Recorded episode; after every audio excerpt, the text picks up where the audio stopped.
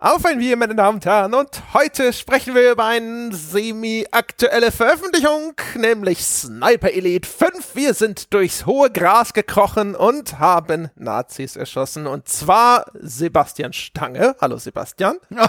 Ja, hallo, warum lacht, warum lacht der Dom? Ja, weil die, die Grammatik impliziert, dass Sebastian einer der Nazis war, die wir erschossen haben. Ist das so? Ja, tatsächlich. Deswegen dachte ich mir, alles klar. Bin mir nicht, nicht ganz sicher. Also, das ist, da, da sind wahrscheinlich verschiedene Bedeutungsebenen wieder trans, also, nicht wahr? Äh, Domshot. Domshot ebenfalls durchs hohe Gras gekrochen und so weiter und so fort. Hallo, Hallo. Äh, und Deutschlehrer seit acht Minuten auch. Also, wenn ihr Fragen zu Grammatik habt, kommt zu mir, ich beantworte sie. Sehr schön. Einen Grammar-Nazi haben wir hier auch schon im Fadenkreuz. Sehr gut. Sehr gut. Ja, richtig. Ich, ich will, ich hab, muss erstmal hier das Replay hören, ja. Ich will den Audiobeweis, den werde ich später von der Schiedskommission prüfen lassen, ob das überhaupt korrekt ist, was du da behauptest, ja. Oder vielleicht ist es ja auch ein äh, Rezipientenproblem. Hm? Da rennst du ja bei mir, Achtung, offene Tore ein, weil ich bin ja jetzt seit neuestem Fußballfan, spiele zahlreich FIFA 22, deswegen konnte ich mit dem äh, Querverweis was anfangen. Da hast du mich Moment nicht mal. in, ins Ich Abseits. dachte, Dom, äh, gestern warst du noch Wandererbube. das war vorgestern, glaube ich, als wir da aufgenommen haben und ich Ja. da bin ein komplizierter Mensch. Ich habe viele Hobbys. Aber warst du nicht die Legende von Bleitown? ja, auch das. Ja, jetzt lasst mich doch. Also, hallo, herzlich willkommen. Ich freue mich ganz doll über diese Besprechung in den kommenden Stunden. Stellst du dich so auch beim Arzt vor, wenn du einen Termin hast? Ja? Ich weiß schon, Schönen guten Tag. Ja. Ich freue mich jetzt sehr auf die Untersuchung in den nächsten Minuten. Es erinnert mich an diesen unsterblichen äh, ähm, Loriot-Sketch, äh, Quatsch, Ausschnitt aus dem Film Papa and the Potters, glaube ich, wo er in den Supermarkt geht und sagt, mein Name ist Lose, ich kaufe ihr ein. und wo er dann 400 Kilogramm Senf kauft, weil es billiger ist als, eine, als ein Glas. das bin ich später mal. Ich weiß es schon. Wenn ich soweit schaffe mit Klimaerwärmung und so, dann werde ich so sein. Ach ja. Ja, mach dir mal nicht so viele Hoffnung. Ja, ich glaube. Weißt du, nicht, nicht leg das, das Geld nicht zu langfristig an. Nee, nee, keine Sorge. Ach ja. Ach, sehr gut. Wie sieht's denn aus? Äh, trinken wir irgendwas? Also alkoholfreies Bier und zuckerfreie Limo. Ne? Ja, oder ist doch Die- einiges, das ist doch schon doppelt gemoppelt sogar. Die, die Selbstkasteiung in Getränkeform. Könntest du die doch zusammenschütten, dann hättest du ein alkoholfreies Radler. Ekelerregend. also bitte. So, wo ist denn jetzt der Unterschied, ob du da abwechselnd Das dran es ist keine Zitronenlimo, das passt doch nicht. Was ist es denn für eine? Eine Cola. Würde ich aber auch, Cola würde ich jetzt direkt doch. mal mit ins, ins Limo-Genre zählen. Ja, aber Und Cola, nee. Bier gibt's doch auch. Boah. Okay, ich schütte nachher in meinen letzten Rest Limo im Glas auch mal ein bisschen von dem alkfreien Bier und werde berichten. Aber ich glaube, das wird ekelerregend. Ich find, du jetzt halt auch mal ein bisschen mutig, ja? Dorthin, wo noch nie zuvor ein stiftest mich doch bloß aus so einer gehässigen Grundstimmung an, weil du äh, zu irgendwas, wo du selber weißt, da wird er gleich kotzen und dann lachst du drüber. Ja? Gehässige Grundstimmung, das ist doch absolut nein. Ich will erstens, ja, interessiert es mich ja. Zweitens Ah. bin ich ein, ein Förderer der Innovation in Deutschland und der Welt. Und dementsprechend, ja, jedes Mal, wenn jemand mit sich hadert, ja, ob er Ja. einen, einen aufregenden neuen Schritt gehen soll, ja, auf Ah, diese ja, Linie, verstehe. ja, dieser Rubikon zu überschreiten sei, dann sage ich, ja, ja, mach den Sprung nach vorn über deinen eigenen Schatten, sage ich dann. Motivationscoach Peschke, Genau. ja, der auch sitzend ja, äh, alles darüber weiß, wie es ist, zu rennen und zu springen zu und zu fliegen geradezu. Ja? ja? Breitet eure Wachsflügel aus, es wird gut gehen. Mm. Noch genieße ich jedenfalls ähm, meine Getränke in ihrer unverdünnten Form. Trinkt ihr denn irgendetwas Interessantes oder gar Alkoholisches? Ich überlasse dem Dom den Vortritt, weil ich auch noch höflich bin. In der Absicht, nach Genuss dieses Getränks sit zu sein. Wir alle wissen, das ist ja das, das Trinkäquivalentwort zu satt. Stimmt tatsächlich. Das wurde doch mal herausgefunden und, Ja, das- und festgelegt. Ja, ne? herausgefunden. Dem wir jahrelang keine Ahnung hatten. ne? Äh, gegen sie den Ro- roten Odenwald, äh, Quatsch, Urwald. Na egal, jedenfalls, ich habe eine. Das war doch bloß damals mit Lipton eine fucking Ah, PR-Aktion. wirklich? das war Werbung. Oh. Du bist auf Cor Corporate Bullshit hier gerade reingefallen. Ich hab- der Duden ja. macht halt auch die Beine breit für jeden, der so ein bisschen sagt, hä? apropos. Wollen wir noch mal den Namen Duden im Rahmen von irgendeiner Werbung und Reichweite erwähnen? Und das sagt das Duden-Gremium oftmals, ja, bitte, bitte, wir können doch nicht einfach, ja, bloß mit der Jugend, mit dem Jugendwort des Jahres oder so in die Presse kommen. Wir brauchen mehr, mehr Reichweite. En- Entschuldigung. apropos, Um ja, welchen apropos Begriff ging es eigentlich? Ich habe ihn nämlich nicht so richtig akustisch. Sit, Sit, Sit, Sit. Sit, Der so Imperat- Englisch, ja, der, der Pustel. Imperativ. Also, zurück zu mir und meiner Geschichte. Ich, äh, apropos Marketing, bin jetzt Wanderer. Ich habe Anfang der Woche mal Wandern gegoogelt, einfach geguckt, was mir da so entgegenkommt. Und dann fand ich heraus, die 10.000 Schritte waren ursprünglich auch eine Marketingaktion eines japanischen Fitbit-Herstellers, der gesagt hat, äh, wir nennen unser Gerät übersetzt 10.000 Schritte. Und dann hat sich das festgesetzt in den 60ern oder so, 70ern. Naja, am Rande. Warum Jedenfalls- hast du Wandern gegoogelt und war es, um zu schauen, ob dein Bild da drunten auftaucht? Nee, ich mache das immer ganz gerne. Dinge, die ich tue oder esse oder trinke, die zu googeln, während ich das mache, um so ein bisschen noch was dazu zu lernen. Ähm, und Wandern habe ich ja jetzt für mich gefunden und habe dann halt geguckt, was dabei so rauskommt. Jedenfalls, ich trinke das Getränk meiner Heimat, äh, also Hamburg, und zwar eine Fritz Cola. äh, die steht bei mir auf dem Tisch.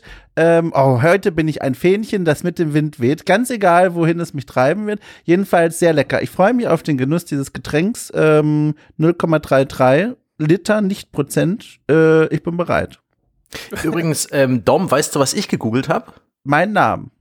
Nee, ähm, diesen Park, in dem du angeblich wandern warst, wovon du in, ganz genau, wo du in diesem, äh, in diesem Feierabendbier, was wahrscheinlich nie erscheinen wird, davon erzählen hast. Das ist etwas, das unsere Bäcker vielleicht in ein paar Jahren aus Verzweiflung vorgesetzt Das bekommen. schaffeln wir jetzt erstmal noch eine Weile rum. Da, da, da, da hast du ja, der da vielleicht ja schon längst raus, wenn der hier läuft. Ja, ja. gar nicht- vielleicht, oder vielleicht wird der hier auch weggeschlossen. da, da hast du ja davon so geschrieben, schon losging.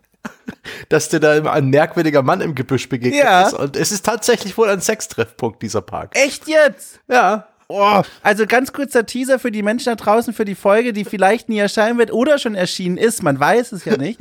äh, ich, ich bin ja jetzt Wanderer und mir, äh, mir begegnete hier im Niendorfer Gehege ein gigantisches Waldstück, einst adliger Natur, äh, ein Mann im Unterholz, der so ein bisschen pervers auf mich zulief, so gebückt und halb angezogen und dann bin ich sofort wieder umgekehrt. Wird mal halb und angezogen, davon war beim letzten Mal, glaube ich, noch nicht die Rede. Naja, die so Hose- Geschichte, die sich weiterentwickelt und in, in zwei Monaten sprang er nackt mit wehendem Himmel auf dich zu. Jedenfalls, die volle Geschichte gibt's in diesem Format dann, im Feierabendbier und das ist mir passiert. Ich kam aber wieder gut raus und das ist die Referenz. So. André, was trinkst du denn? Ich trinke einen, einen ganz exzellenten Kaffee. Der, der liebe Oh ja. Konstantin hat mir erneut äh, diesen Edelkaffee zugeschickt von Arnolds Kaffeerösterei. Und äh, das hat er vor Jahren schon mal gemacht, ja. Und seitdem träume ich immer von diesem Kaffee. Und ab und zu habe ich dann immer geguckt und dann war er viel zu teuer und wir trinken hier einfach Unmenge von Kaffee und deswegen sitze ich immer da und habe dann gesagt, na, das macht alles keinen Sinn. Ja, dafür bist du einfach nicht geschaffen. Und jetzt, jetzt habe ich ihn quasi hier nochmal vor die Tür gestellt bekommen. Schön. Und es ist köstlich und es ist ein äh, Ma Mount Pe- Pearl Mountain ist es. Ein Pearl Mountain Kaffee. Der ist, der ist selten und ich glaube aus Indien. Habt ihr jetzt mal mittlerweile den Chimli ausprobiert? Ich habe den Namen jetzt hier schon so oft reingehalten ins Mikro. Ich finde den ja so lecker. Also, no sponsored selbstverständlich. Ich finde den privat einfach sehr gut und möchte den nochmal gern euch empfehlen. Wen nochmal? Chimli, das ist eine Schweizer Röstung von Kaffeebohnen. Lecker. Gut, äh, schokoladig, südlich äh, schmeckend. Das hat wahrscheinlich auch irgendwas, das nicht für 4,44 im Angebot ist. Nee, das ist ein bisschen teurer. Ich kaufe immer die großen Säcke. Äh, und da ich ja hier schon wieder halb im Umzug bin, muss der weg, damit ich den nicht mitnehmen muss. Und deswegen trinke ich momentan sehr viel Chimli. Schimmelig. Klingt schimmelig irgendwie. ja, ja. Ja. Ich habe ja auch schon mal Hörerkaffee zugeschickt bekommen. Ich weiß gar nicht, ich glaube, die Kaffeerösterei hieß Müller aus dem Rhein-Main-Gebiet. Der war auch hervorragend. Das ist auf jeden Fall auch eine schöne Abwechslung zu hören. Bieren, wo ich oftmals ein bisschen stehe wie der Ochs vom Berg, wenn mal wieder so ein ein hochprozentiges Doppelbock in meinem Kühlschrank liegt und da seinem äh, Mindesthaltbarkeitsdatum entgegenwartet, ohne jemals rausgenommen zu werden, da ist Kaffee für mich irgendwie auch, äh, weil da kann man auch sehr gut beschreiben, was man mag. Ja. Ist Kaffee für mich oftmals auch irgendwie interessant. Und schön auch Rhein-Main-Gebiet, da, das ist ja meine echte Heimat. Dann hast du ja wirklich meine Heimatluft geschnuppert. Da komme ich her. ich, Na? okay, ich glaube dir das jetzt, damit wir langsam mit der Sendung fortschreiten. Okay. Ich finde es jedenfalls auch geil. So, dieses Ding ist, äh, das sind so, das sind diese Luxus-Items. Und das ist halt umso geiler, weil ich mich immer nicht überwinden kann, sowas selber zu kaufen. Und wenn du es dann ein Geschenk kriegst oder sowas, dann fühlst du dich aber auf einmal hier wie der, wie der König für die zwei Wochen oder so, die es hält. Irgendwann wirst du die Krönung von Jakobs für was Tolles halten, ne? Weil du dir selbst immer nur Edusho gönnst. Aber wie, wie ist es denn? Das bei ähm, mir ist halt immer nur, was im Angebot ist. Ne? Ich habe jetzt Wirklich? neulich Eiles Kaffee habe ich hier, habe ich quasi äh, auch säckeweise davon geschleppt, weil der halt im Angebot war. äh, jetzt- Ist, ich, was ist denn für dich ein, ein okayer, ein akzeptabler Preis pro Kilo beim Kaffee? Also jetzt derzeit, so wie, die, wie die Dinge liegen, alles so, so unter 5 Euro. Kilo oder pro fürs, Ha- Päckchen? Fürs, fürs Pfund. Okay. Ich zahle äh, mit Handschlag knapp über 20 für guten Kaffee. Also dann praktisch über 10 Euro für das Pfund.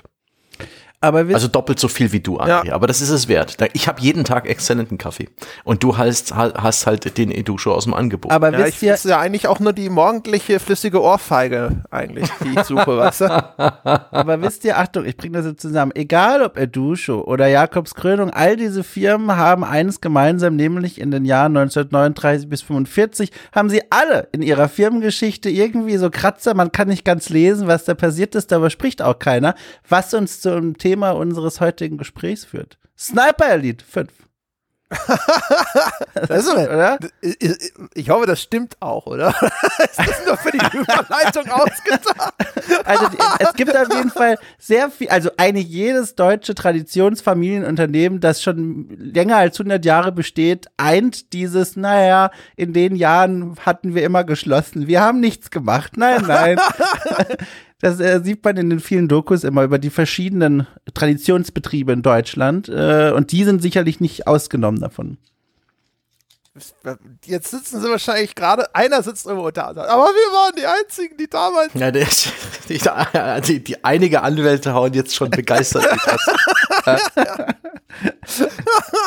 Ist ja hier eine Ist das unser erster Podcast, der abgemahnt wird? Ist auch hier eine künstlerische Darbietung. Ist alles im Sinne einer Aufführung, Bühnenaufführung. Ich rauche auch gerade. Dürft ihr eigentlich auch nicht.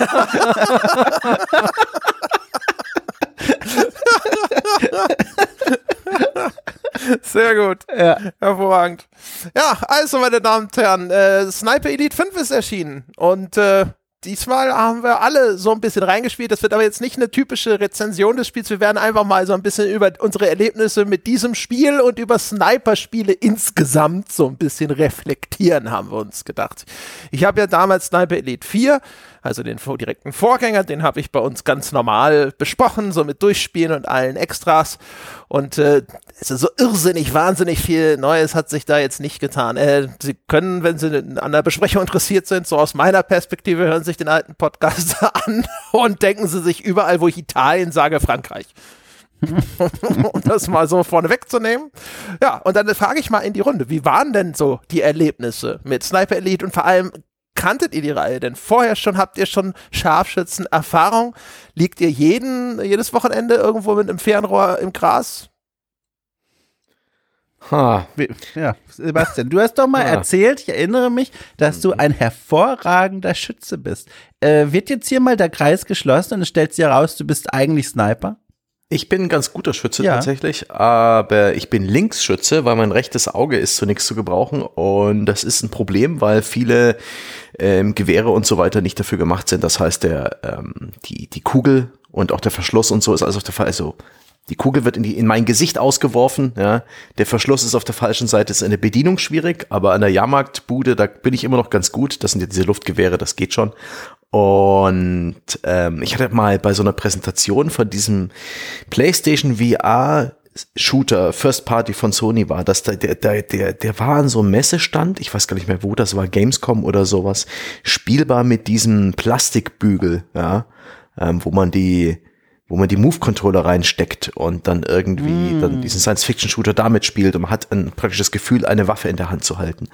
Und das Standpersonal und ich haben extrem lange herumkonfiguriert, bis, ist, bis es alles geklappt hat, weil ich wollte das Gewehr ja praktisch ähm, an die, an die linke Schulter drücken. Dann habe ich auch irgendwie die Arme ein bisschen anders gehalten, als das gewöhnlich ist. Und dann musste natürlich das eine Auge in, in der VR-Brille äh, hinter das Zielfernrohr, das musste ich auch irgendwo in den Menüs finden. Das hat das Spiel alles hergegeben, aber ungefähr hm, zwölf Minuten von meinem 20 Minuten Anspielslot waren darauf ähm, äh, aufgewendet, mir überhaupt zu ermöglichen, gut zu schießen. Da bin ich leider nicht das Gardemaß. Ja? Schade. Das hätte dem Führer nicht gefallen. hey, das ist auch eine schöne Überleitung zu Adolf Hitler in Sniper Elite und äh, auch in Teil 5. Es ist vielleicht ein bisschen ähm, verfrüht jetzt schon über den, aber vielleicht kommen wir zu der Frage zurück, wie fandst du das denn und hast du schon viele Ich habe schon mal Sniper, ich habe schon ich habe schon mal Sniper Elite gespielt, allerdings nur äh, den Hitler DLC von Teil 3, glaube ich, für irgendein Video, ich weiß nicht mehr warum oder für irgendwelche Screenshots damals, glaube ich, in der GameStar Redaktion.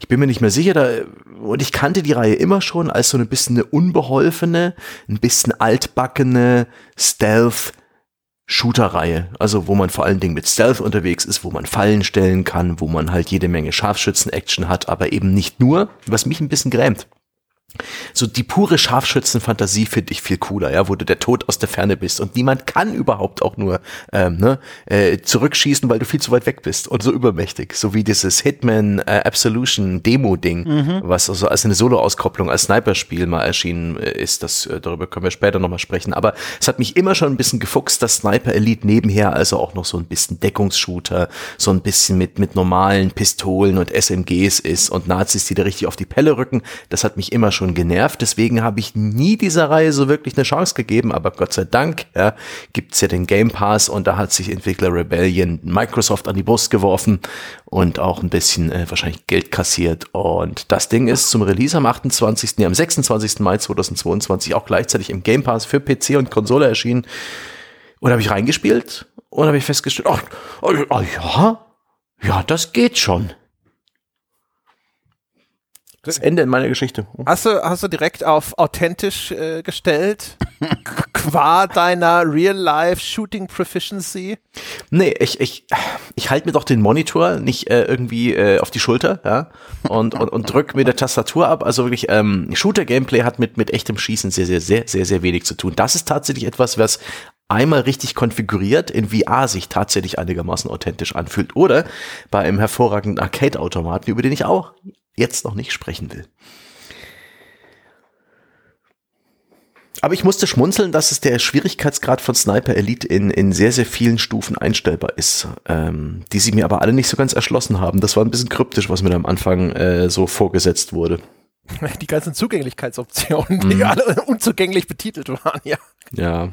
Naja, Dom, wie ist es bei dir? Also, ja, also bist du schon seit Kindesbeinen ja, quasi mit einem Zielfernrohr in der Hand geboren und also das nicht, aber meine Eltern haben sich irgendwann mal gesagt, das Kind muss Freunde bekommen und haben mich deswegen natürlich Süddeutschland in Schützenverein gesteckt, wo ich dann mit den, also als Teenager mit den ganzen anderen 60-jährigen Plus-Männern äh, zusammenkam, was irgendwie eine seltsame Entscheidung meines Elternhauses war, aber so war es nun mal. Da habe ich dann geschossen, allerdings aus nächster Nähe, also nicht mit dem Scharfschützen, sondern mit diesem Luftgewehrkram. Ähm, das waren meine Erfahrungen im Real Life und zu der Spielerei bin ich dann gekommen mit dem Vorgängerspiel Sniper Elite 4. Ich weiß gar nicht mehr warum, ehrlich gesagt. Mehr so zufällig und aus einer Laune der Natur heraus und habe dann aber sehr schnell begriffen, was dieses Spiel, also das Vorgängerspiel, mir zu bieten und zu geben hat, was ich auch sehr gerne annehme, nämlich so ein bisschen das jetzt im Erwachsenenleben äquivalent zu einer Erfahrung, die viele von uns als Kind gemacht haben, nämlich wenn man so zum Beispiel bei einem alten Kastanienbaum vor dem Stamm steht. Und dann sieht man da so ein paar Ameisen rumlaufen. Und dann fängt man da, doofes Kind, wie man halt ist, an, so ein bisschen mit den Fingern auf den Ameisenstraßen rumzureiben. Man nimmt vielleicht so einen kleinen Stöck uh, und greift damit so in die Löcher rein und sorgt da so ein bisschen für Trubel und für Chaos und schaut zu, wie die Ameisen versuchen, irgendwie damit klarzukommen, was da gerade von unsichtbarer Hand, von Gottes Hand quasi angestellt wurde. Und die Sniper Elite Spiele sind für mich so ein bisschen das Äquivalent dieser Szene. Für mich haben die Spiele ihren Wert darin, diese Spielfantasie zu erfüllen, dass ich mich da irgendwo ins hohe Gras lege. Grüße gehen raus an Pokémon. Und ich da irgendwo hinschieße und dann einfach nur beobachte, wie diese Soldaten, diese Nazis um mich herum versuchen klarzukommen, was gerade passiert ist. So dieser, dieser Stoß in den Ameisenbau. Das ist das, was mir dieses Spiel eigentlich zu bieten hat, was ich mir davon immer so ein bisschen erhoffe. Okay, da stelle ich mir einen richtigen Ameisenbau fast interessanter vor. Aber dazu kommen wir noch. Da kommen wir noch, ja. Ja, dazu kommen wir noch, genau. Also vielleicht nochmal so zur Info für die Menschen da draußen, weil wir es jetzt, ich meine, die Parameter sollten so grob eh klar sein. Ne? Also das Ganze spielt im Zweiten Weltkrieg, das ist eine fortlaufende Reihe. Man spielt witzigerweise auch anscheinend einen fortlaufenden Helden, nämlich Karl hm. Herburn, dessen Name ich schon wieder völlig vergessen hatte. Und als ich ihn gesehen habe, habe ich gedacht, Ist es der gleiche? Ich weiß es nicht. Es, ist einer der generischsten Actionhelden, die man sich nur vorstellen kann. Das mhm. ist vielleicht äh, ideal für sowas wie einen Sniper, weil die, die, die ganzen, ganzen Nazi-Soldaten wahrscheinlich auch so nach zwei Minuten schon wieder da sitzen. Ist, ist er das? Ich weiß es nicht. Ich erinnere mich nicht mehr so genau. Sah der so aus? Kann schon sein. So ein Allerweltsgesicht. Aber eine zerrissene Biografie, aufgewachsen in Nazi-Deutschland, kämpft aber für die Alliierten. Wow. Also, Dramaturgie 100. Ja, genau. Dramaturgie 100. Spricht auch fließend Deutsch. Ja, genau. Also, also ich habe mir eine Cutscene angeschaut und danach alle anderen Fürder hinweggedrückt. Gut. Ja, die sind auch ehrlich gesagt. Also außer für, für lästerliche Sprüchlein, ja, aber ansonsten, ja. äh, sag ich mal, ist, ist der Mehrwert relativ begrenzt. Die Cutscenes in Sniper Elite sind größtenteils Missionsbriefing mit äh, eingesprenkeltem Narrativ, weil oh, ja, das sie aber auch aus der Klischeekiste bedient, ja? ja? Oh, der französische Widerstand. Und was, was machen wir dann? Ja, wir, wir blenden im Soundtrack ein Akkordeon ein, was das Spiel auch immer wieder tut, damit man sich daran erinnert, dass man in Frankreich ist. Das ist so plump, dass ich schon wieder gut finde. Ja, und du hast natürlich dann Widerstandskämpferinnen mit französischem ja. Akzent. Natürlich, es, ich, dass ihnen das Baguette unterm Arm runtergefallen ist, bevor sie in die Cutscene stolpern, nehme ich ihnen aber übel. Ich auch schade, dass sie ihn nicht einmal Cherie genannt hat. sie haben gar also, kein Glas Wein in der Hand. einiges an, an Potenzial liegen gelassen. Ja. Nicht ein Rotwein nochmal so in der Hand. Ja. Es ist wirklich entsetzlich. Also, das ist so eine, eine, eine basale, simple, unoriginelle Story. Ja, Nazi-Bösewicht, eine wilde Hatz durch Frankreich, Widerstandskämpfer. Gähn, Digga. Da gähn ich doch. Aber das ist sehr schön. Da hat man auch das Gefühl, da zerstöre ich nichts von Wert, wenn ich hastig auf die Skip-Taste drücke. Ja. Weil ich will ja Nazis erschießen und nicht irgendwelche schlechten Ingame-Sequenzen angucken. Aber Dom, dir als äh, äh quasi Historiker, Archäologe ist Ach. doch garantiert die frisch abgestaubte Tonscherbe teilweise aus der Hand gefallen beim Betrachten dessen, was da wieder historisch ja, an dir vorüberzog. Also, ich, wo soll ich anfangen bei dieser Brücke? Also, ich habe später eine Sache, über die möchte ich gezielt sprechen. Ich meine, ich habe jeglichen Anspruch, äh, was hier Geschichtsdarstellung angeht, sowieso abgegeben, sobald ich im Hauptmenü war. Aber, Aber es gibt doch sogar einen, einen Spielmodus, der sich authentisch nennt. Hm. äh, aber es gibt eine Sache, die ist tatsächlich ganz spannend. Das hebe ich mir für nachher aber noch auf. Eine Beobachtung, weil da werde ich wieder alle Kräfte brauchen, um das euch zu erklären und dann auch dem Verlachen standzuhalten. Das hebe ich mir noch auf. Kleiner Teaser für später. Jetzt erstmal werde ich nur nicken und mich in meinem Stuhl zurücklehnen und sagen, ja, ja, völlig richtig, André. ja, genau. Ja. Also äh, nur, nur um, um sicherheitshalber klarzustellen, das authentisch bezieht sich auf das Schussverhalten. Es ja. ist auch da gelogen, aber ne, das war jetzt einfach nur Garstigkeit meinerseits. Also das Spiel behauptet keine Authentizität. Ja. Es ist auch sehr erkennbar, dass daran nichts äh, wirklich authentisch ist, außer dass sie halt den typischen Weltkriegs-Backdrop benutzen um zu rechtfertigen, dass man dort eben jetzt als Scharfschütze unterwegs ist, äh, ganze Horden von gegnerischen Soldaten abzuknallen. Nicht nur, aber auch und hauptsächlich, zu, zumindest denke ich mal, ist das das Ziel des Ganzen aus großen Distanzen. Und äh, zur Erinnerung, das Ganze hat noch ein besonderes Feature dabei, nämlich, dass diese tödlichen Schüsse besonders inszeniert werden, so in guter Max Payne-Tradition mit einer Bullet Cam, wo dann in Superzeitlupe das Abfeuern der Kugel oder der Waffe gezeigt wird und die Kugel fliegt und die Kamera fliegt mit der Kugel mit und dann sieht man den Einschlag in Zeitlupe und dann gibt es diese X-Ray-Shots, die glaube ich als allererste hatte Mortal Kombat diesen Effekt mhm. und der hat sich jetzt Sniper Elite schon vor einigen Teilen daran bedient, ja, und dann sieht man man so ein bisschen wie bei einer Röntgenaufnahme, was diese Kugeln im Innern des menschlichen Körpers für Verheerungen anrichtet. Ja, also auf, man sieht das Skelett zerbersten, man sieht irgendwelche Organe von der Kugel durchschlagen werden und so weiter. Es klingt recht grausam, es ist in der Darstellung aber derart comichaft überzogen, dass es gar nicht mal so scheußlich wirkt, wie es wahrscheinlich klingt, wenn man das nur hört.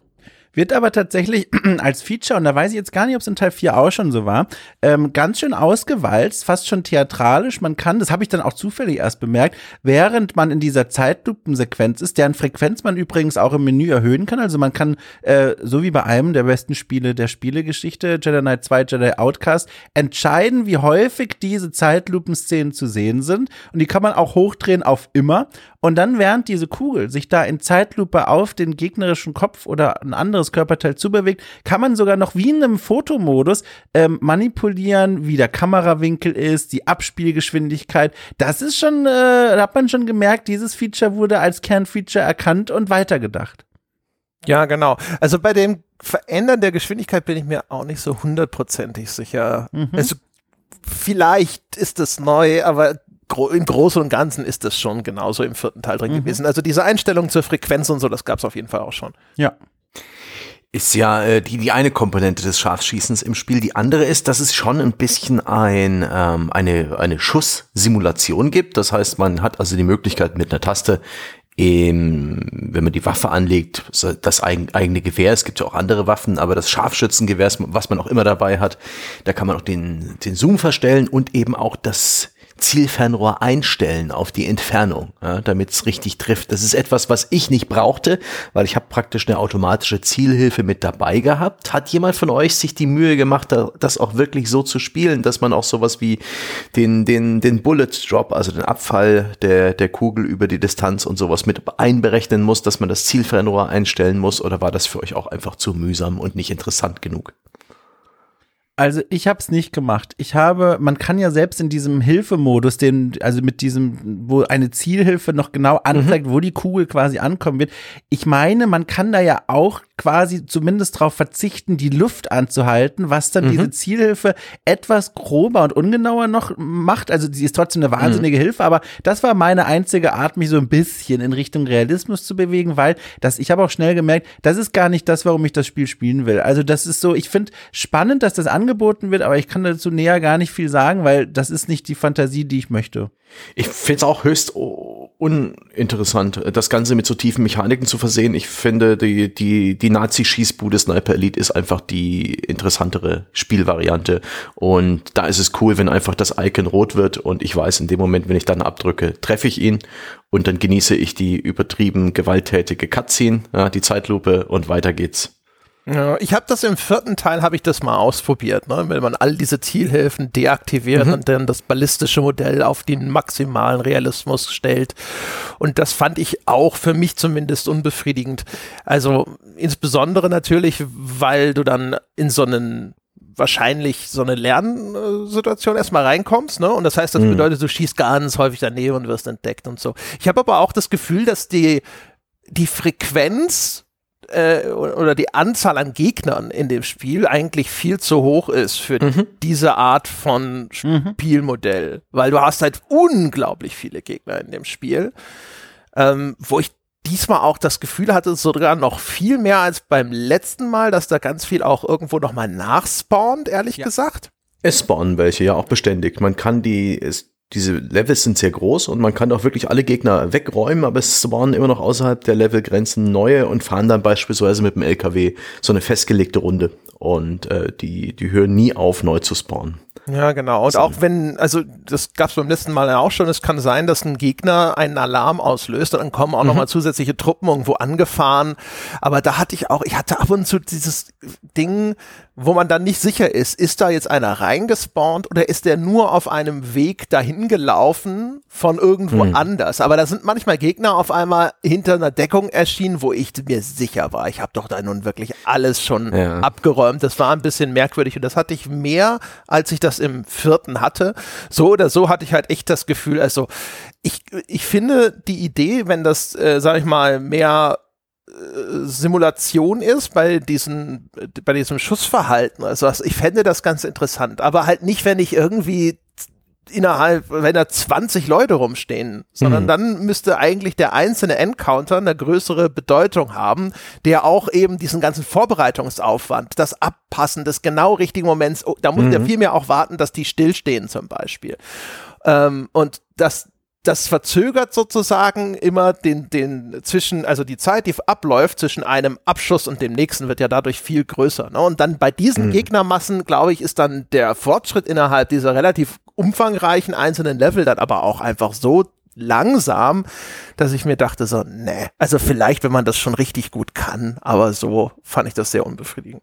Ja vor allem damit äh, geht, also ich teile den Eindruck vollkommen und will noch oben drauf stellen, damit geht auch so für mich zumindest ein großer Reiz von Scharfschützen-Spielen ähm, weg, der, der eigentlich mich in diese Spielwelten reinlotten, in diese Spielfantasie, nämlich so dieses puzzelartige nach und nach Auflösen von solchen Bedrohungsszenarien. Äh, also, dass man sich irgendwo hinsetzt und sagt, so, jetzt sitze ich hier im hohen Busch und stelle da mein Scharfschützengewehr auf und gucke mir jetzt mal an, wie laufen denn die Soldaten, wie sind die exakten Routen, wo kann ich wen quasi rauspicken und so nach und nach diesen Level leer machen. Dadurch, dass dann für mich nicht einsehbar in manchen Leveln äh, und auch nicht nachvollziehbar, dann LKW-weise neue Truppen reingekommen sind und ich aber manchmal das Gefühl hatte, manchmal braucht es nicht mal einen LKW, sondern einfach nur einen toten Winkel von mir, dass da jemand auftaucht. Das hat mir sehr schnell den Spaß genommen an dieser eigentlich für mich wichtigen Fantasie, dieses puzzelartige Lösen der Levels mit meinem Scharfschützengewehr. Das war sehr schade. Hm.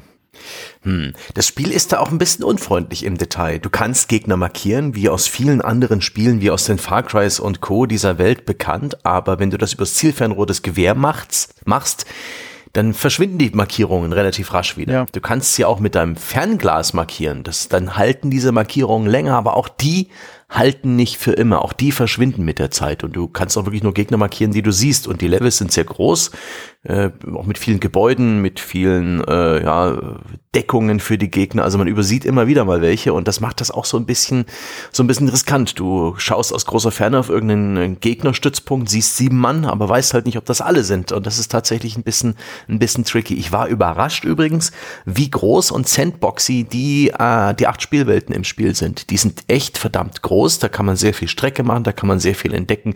Da gibt es sehr viel kleine Gameplay-Einheiten, sehr viel Points of Interest, sehr viel verschiedene Gegnergruppierungen, sehr viele Nebenaufgaben, die sich zwar wiederholen, aber ich, das fand ich sehr, sehr gut. Das fand ich irgendwie altbacken, irgendwie oldschool.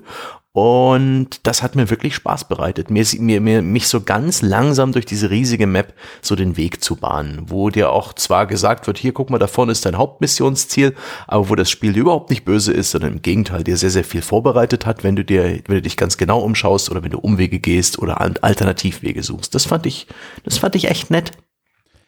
Dafür auf der anderen Seite habe ich das Gefühl, das Spiel fällt umso mehr auseinander, wenn man mal tatsächlich entdeckt wird. Das fand hm. ich ganz seltsam. Ich weiß nicht, ob das jetzt irgendwie meine, also ob das irgendwie nur bei mir so doll passiert ist, aber immer wenn ich entdeckt wurde, wenn irgendwie, wenn ich doof, wenn ich geschossen habe und zu laut war oder wenn ich eine Granate geworfen habe und dann aus irgendeinem Grund plötzlich Soldaten wussten, wo ich bin, dann zu warten, bis sich deren Suchmodus, ne, die fallen dann in so einen mhm. Suchmodus, mhm. bis sie dann irgendwann nur noch aufmerksam sind und dann sagen, naja gut, wird schon nur der Wind gewesen sein.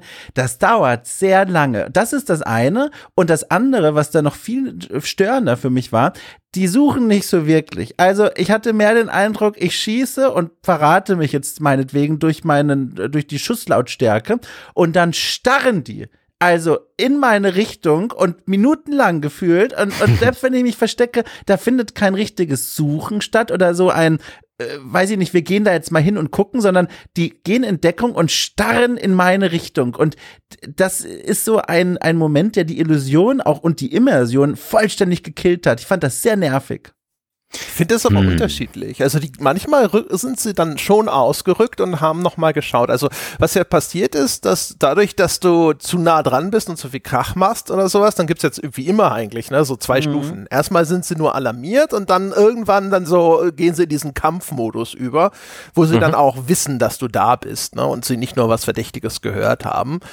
Ähm, und ähm, die, normalerweise wird ja deine Position quasi dadurch markiert. Ne? Du siehst ja sogar selber dann auf der Karte, da ist die Markierung, wo mhm. sie deinen Schuss gehört haben und dann sollst du dich davon entfernen, weil die da hinkommen könnten, um zu suchen oder sie zumindest diesen Bereich mhm. jetzt unter Beobachtung haben. Und wenn du jetzt dort nochmal auffällig wirst, dann eskalierst du diese Alarmierungsstufen von den, von den Gegnern. Ich hatte aber auch das Gefühl, ich hatte es besser in Erinnerung, die ja. KI in dem Spiel, ehrlich gesagt. Aber es ist zu ja. lange her, als dass ich sagen könnte, die ist wirklich schlechter. Ulkigerweise ist es sogar gefühlt auch ein Ticken linearer geworden. Ich hatte das Gefühl, das letzte Mal waren diese äh, Welten wirklich größere Open Worlds und hier sind es jetzt größere Open World Hubs, die dann immer wieder durch so Schläuche verbunden verbunden sind. So einzelne Areale. Ich habe das Gefühl, man ist viel mehr eingepfercht diesmal. Also es ist immer noch relativ weitläufig, aber ich hatte das Gefühl, es war letztes Mal noch mal nicht linearer im vierten. Es ist so eine Fake Open World äh, irgendwie, wie du schon beschrieben hast. Die äh, Verbindungsstücke wirken offen, aber das Spiel, zumindest das, was ich gespielt habe, zwingt mich immer wieder zu diesen Flaschenhälsen rein, wo dann meine Ziele zum Beispiel sind. Ein ganz besonderes Beispiel in irgendeiner der früheren Missionen. Oh Gott, ich hoffe, mein Auto korrekt, korrekt hat das jetzt nicht falsch mir aufgeschrieben, aber er hieß irgendwie so ähnlich wie Kümmler oder Kimmler, kann das sein? So einen, so einen Nazi-General einfach. Den kann man optional noch erledigen in so einem Schlossgebiet. Gebiet. Und dann musst du durch dieses Schloss da durchlaufen mit der, mit dem, mit der Maschinenpistole im Anschlag, weil Scharfschützengewehr ist natürlich Quatsch. Und da habe ich mich dann zum einen etwas eingegangen gefühlt, aber mein Gott, ne, gehört eben dazu. Das nehme ich mal noch in der Kategorie Abwechslung an. Aber dann, Thema doofe äh, Soldaten-KI, wurde dann irgendwann Alarm geschlagen und dann, äh, statt dass dieser Kümmler sich in seinem Büro verbarrikadiert, stellt er sich an die Spitze eines Suchtrupps, der direkt in meine Richtung läuft und von mir mit einer Mischung aus Granate, Maschinenpistole dahingesiegt wird. Und auch das war für mich ein Zeichen von, diese KI ist überfordert, kluge Entscheidungen zu treffen, sobald der Alarm losgeht. Hm. Ist es bei vielen Stealth-Spielen ja so das Problem? Was, was machst du, wenn der Alarm losgeht? Ist es dann der, der Untergang für den Spieler und er soll neu laden? In dem Fall geht's. Du kannst dich einfach entfernen, indem du wegläufst. Und ähm, das ist ja wie bei äh, Splinter Cell bei den späteren Spielen, dass es dir dann sogar als Silhouette die Stelle markiert, wo der Gegner dich zuletzt gesehen hat. Also es gibt dir schon Werkzeuge in die Hand, aber die Gegner-KI ist dann tatsächlich ein bisschen unberechenbar. Ich, es ist ich, aber ich habe halt, äh, Entschuldigung, ich habe immer in diesen Momenten das Gefühl, das ist dann immer so unbefriedigend. Ich muss dem Spiel eigentlich eine Chance zum Neuladen quasi geben. So fühlt sich das für mich an. Ich gehe jetzt mhm. hier raus, damit sich die KI wieder beruhigen kann und dann, genau. äh, ne? Aber wenn ich mich zum Beispiel, das ist jetzt ein schwieriges Beispiel, weil auch das Budget des Spiels äh, ein ganz anderes war, aber wenn ich an ein The Last of Us 2 denke, wo es ja auch Situationen gab, in denen ich mit meinem Charakter entdeckt wurde. Und dann sitzt man da im Gebüsch, aber sieht, diese NPCs beginnen miteinander zu kommunizieren. Sie sagen, wohin sie gehen sollten. Sie umkreisen Punkte. Und da hatte ich nämlich nicht das Gefühl, ich sollte gehen, damit das sich beruhigen kann, sondern das ist jetzt Akt 2 des Schleichens. Jetzt sehe ich, wie hier wirklich Maßnahmen getroffen werden, die auch irgendwie Sinn ergeben, wo ich merke, hier wird jetzt ein neues Protokoll aufgemacht. Aber bei Sniper Elite, das wirkt so kopflos, wie dann rumgerannt und geguckt wird. Und das macht mir persönlich keinen Spaß. Mhm. Ja, es ist tatsächlich, du, wenn sobald du entdeckt wirst, hast du entweder eine, eine kleine Mühe, bis wieder Ruhe herrscht, mhm. oder du bist wirklich, es gibt diese roten Flecken auf der Karte, wo wirklich Alarm ist und die haben dich gesehen und schießen auf dich, dann musst du wirklich rennen und gucken, dass du große Distanz hinter dich bringst, bis dann wieder dieser Zustand resettet wird. Und erst wieder in diesem resetteten, nicht Alarmzustand, ist das Spiel eigentlich so wie gedacht und macht eigentlich wirklich Spaß. Und das ist ein riesiges Problem für alle Stealth-Spiele. The Last of Us 2 ist ein super Beispiel, wo auch der Alarmzustand immer noch spannendes Gameplay bietet und, und genauso sich einfügt in das restliche Gameplay. Hier ist es ein echter Bruch, weil auch das, das normale laute Ballern in Sniper Elite einfach nicht so befriedigend ist und nicht so cool und einfach dir der nicht so diesen Spaß bringt. Das ist, ist, ist ein komischer da wird's Kompromiss. Halt sofort äh, sehr mittelmäßig. Ja. Ne? Ja. Also da ist es halt extrem konventionell. Das Einzige, was Sniper Elite anzubieten hat, was es heraushebt und warum man es überhaupt spielen sollte, nicht irgendeinen anderen Shooter, ist halt dieses Sniper-Gameplay. Ja. Ja. Und das Schlimme, ich bin da auch bei Dom, ich, ich, diese Phasenwechsel sind einfach doof gemacht. Ich glaube schon zu verstehen, was sie da machen, nämlich sie wollen die, die Bestrafung für ein äh, auffälliges und rücksichtsloses und lautes und tölpelhaftes Vorgehen, ja, dafür sollst du halt bestraft werden und dafür gibt's dann diese Alarmzustände und die sind dann hartnäckig, außer dass du trittst den Rückzug an, bringst erstmal viel Distanz zwischen dich und dann beruhigt sich das Spiel auch wieder schneller. Ähm, das, so ist das, glaube ich, gedacht. Und das Problem ist aber, wenn du diesen Alarmzustand auslöst, ist es für dich als Spieler aus so einer reinen Spieloptimierungssicht aber häufig gar nicht mal opportun, das zu tun, sondern du kannst auch einfach in diesen erheblich konventionelleren und langweiligen Shooter-Modus wechseln und dich da durchballern. Weil zumindest jetzt, wenn man es auf den normalen Schwierigkeitsgraden bis Mittel spielt, geht das problemlos. Du kannst da einfach deine MG rausholen und dann gehst du halt einfach da durch wie Rambo und ballerst die halt alle weg.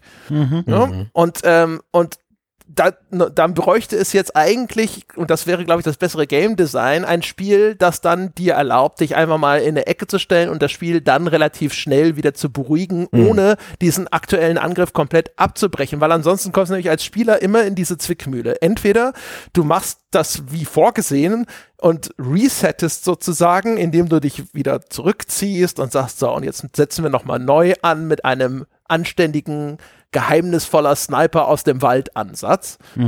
Aber das ist halt, das erfordert von dir eben aktiv diese, diesen Mühsal sozusagen. Oder du sitzt halt da und verschränkst trotzig die Arme und sagst so, nö, meinen äh, Spielfortschritt, ja, lassen wir nicht nehmen. Ich bin, stehe jetzt schon hier äh, direkt auf dem Vorhof vom Chateau Beauregard und äh, hier geht's jetzt weiter. Ja? Und dann gehe ich halt dahin, bis ich irgendwann einfach mit meiner MG diesen, diese Alarm, dieses Alarmtelefon durchlöcher und der Alarm aus ist.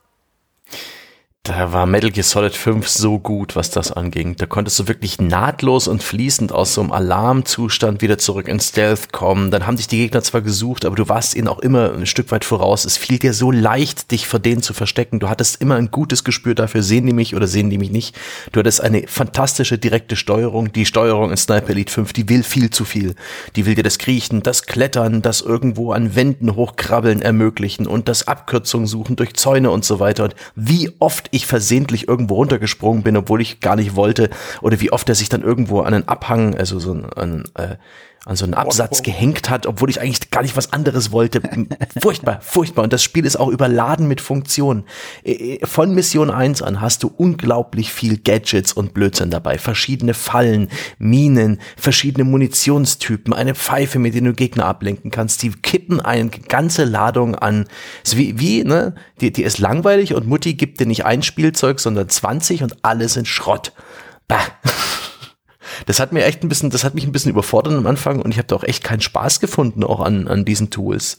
Ähm, das, das fand ich seltsam. Und da gibt's halt auch noch Werkbänke in den Levels und dann kannst du auch noch deine Waffen upgraden in ganz vielen kleinen Einzelteilen, die dann sowas wie Schussfrequenz und, und vertikaler oder horizontaler äh, hier Rückstoß und, und Kompensation und all sowas. Und das sind alles Elemente, die, die ich nicht spüre, die mir nichts bringen, wo einfach Komplexität und Systeme dem Spiel hinzugefügt werden, was eigentlich schon grundsätzlich äh, ein paar Kompetenzen äh, vermissen lässt, nämlich die, die knackige Steuerung, das gute, griffige und leicht bedienbare Stealth-System.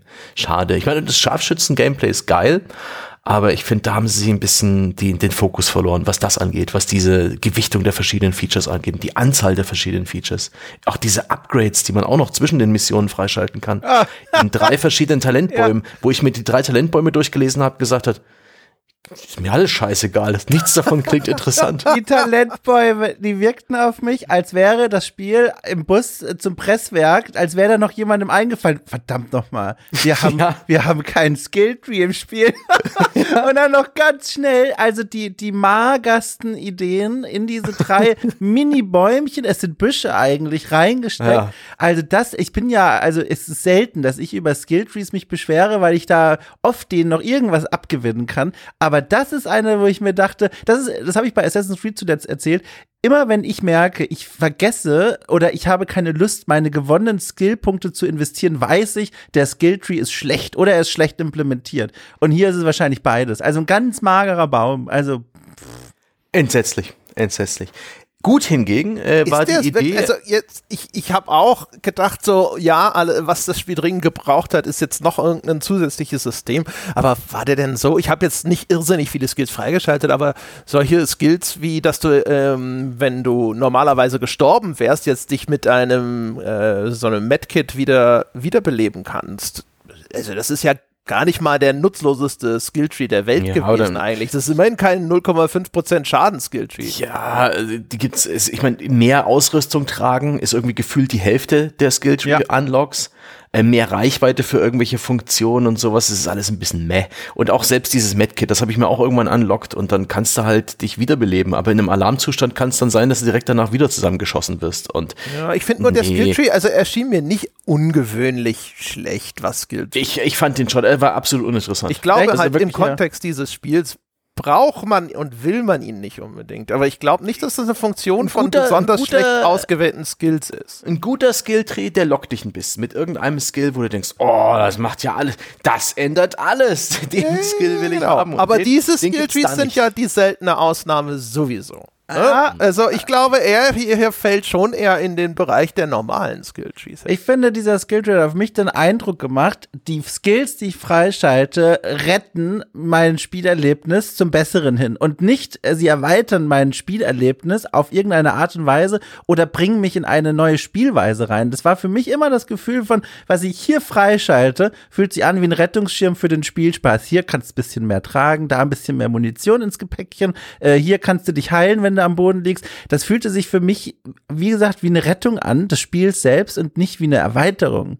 Das ist, war mein Gefühl beim Skillen. Also ich fand, es war halt echt sehr Standard, weißt du, hier hast du ein bisschen Ja. Lebensenergie, hier äh, hast du ein bisschen weniger, äh, wackelt dein, dein, dein Zielfernrohr weniger beim Schuss und so weiter und so fort. Die Frage ist, ja, die Frage, Entschuldigung, die Frage ist natürlich auch, was will man in so einem Spiel eigentlich als Skill anbieten? Es ist ja kein, ne, kein Horizon Zero Dawn oder ein Kampfspiel, hier Fighting Game, wo man neue Kombos freischalten könnte, aber man könnte sich ja durchaus was überlegen, äh, weiß ich nicht, verkleide dich als Nazi und laufe durch den Devil unentdeckt für 30 Sekunden, bevor du den, die Propaganda nicht mehr aushältst und die Kleidung von dir werfen musst. Sowas zum Beispiel gibt's nicht. Ja, oder sie hätten große Teile dieses äh, viel zu großen äh, Rüstzeugs, was sie dir von Mission 1 an in die Hand geben, einfach hinter so einen Skilltree bauen können. Dass man zum Beispiel überhaupt Fallen stellt, äh, hinter Skills äh, verbergen. Das wäre zwar auch langweilig, weil ich finde, das ganze Fallenstellen ist im Spiel irgendwie auch so nichts Halbes und nichts Ganzes, weil die KI nicht so schlau ist und weil auch das Gameplay praktisch die, ich glaube, die da halt Sniper-Nest bauen drin, und nee, weil das Spiel einen Multiplayer-Modus hat. Ne? Oh Gott. möglich.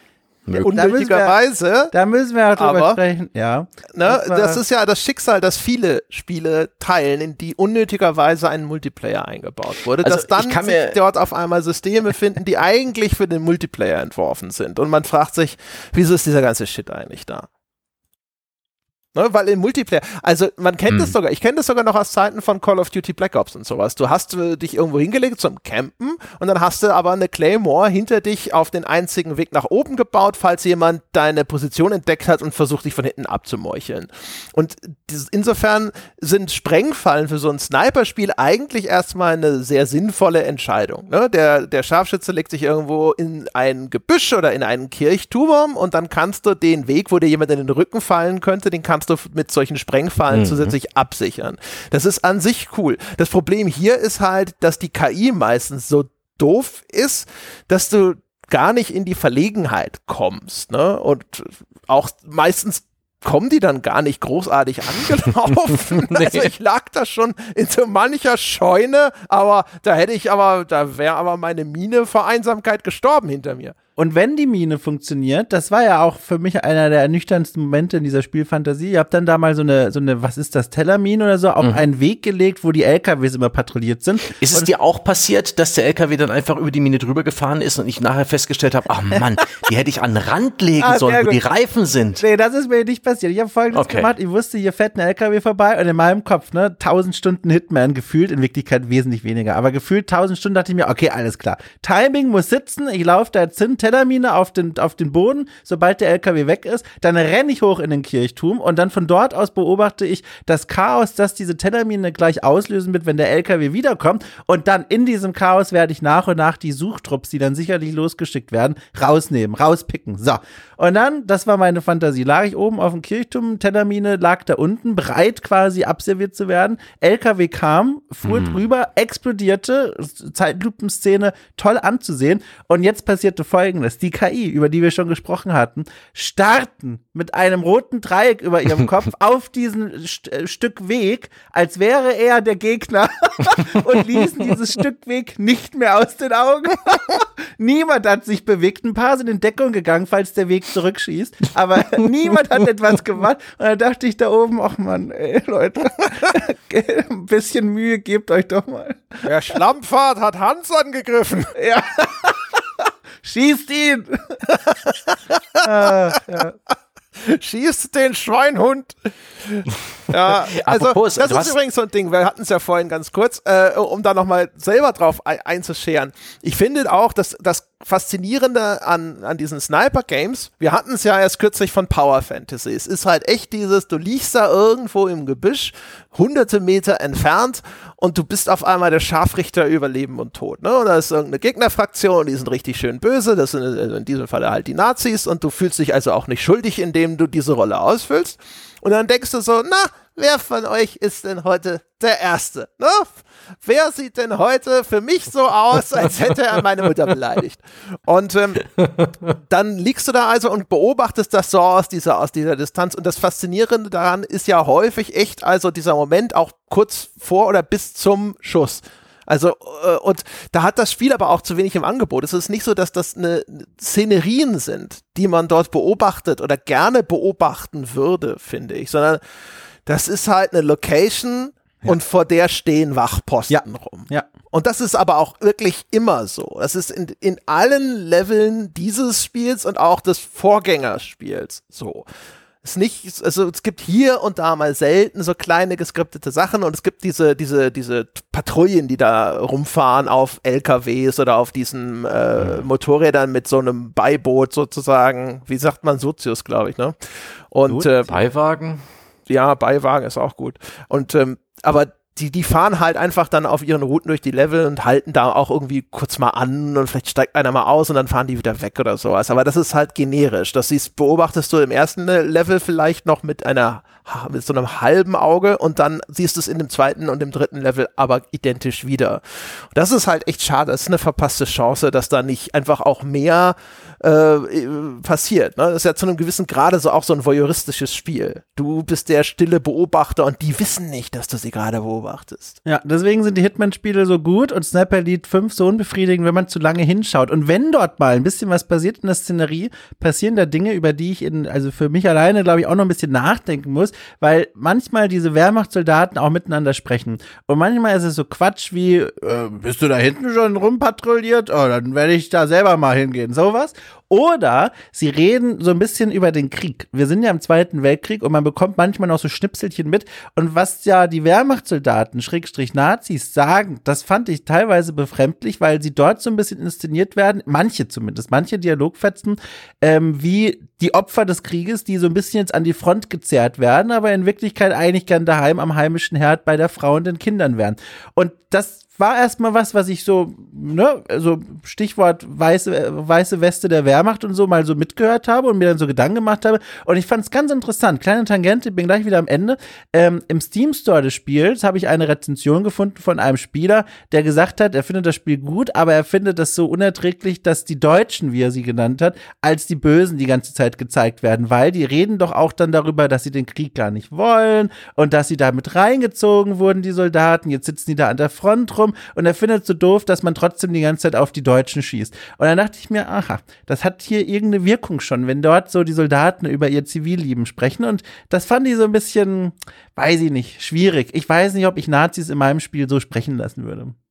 Hm. Ist ja per se sicherlich nicht verkehrt, ne? Und es ist nicht mal, finde ich, zwingend weiße Weste, weil selbst ein, ein Wehrmachtssoldat, der irgendwelche Grausamkeiten begangen hat, kann trotzdem sich an den heimischen Herd zurückwünschen. Es fehlt aber so ein bisschen dieser Teil dann, ne? Es wird davon halt dann nicht so, zumindest. Genau, es ist halt wie immer wahrscheinlich, also ich jetzt, ich muss dazu sagen, jetzt ist Sniper Elite 5 nicht wirklich bis zur ja, letzten Winkel ausgekostet, ne? Also das, das sei so vorausgeschickt geschickt, aber äh, Kriegsgräuel, Wehrmachtsverbrechen, gar der Holocaust, das ist alles kein Thema für diese Spielreihe. Ne? Davon hält sie sich fern, da macht sie einen großen Bogen drum. Die Nazis fungieren hier als äh, Shorthand einfach nur für, das sind böse und es ist schon okay, sie abzuknallen. Ne? Deswegen sind das die Nazis. Ja, genau. Und es fehlt halt so ein bisschen, ne, was du ja auch gerade eben gesagt hast, so ein bisschen noch die Ergänzung dieser Geschichten. Dass sie per se keinen Bock auf Krieg haben, okay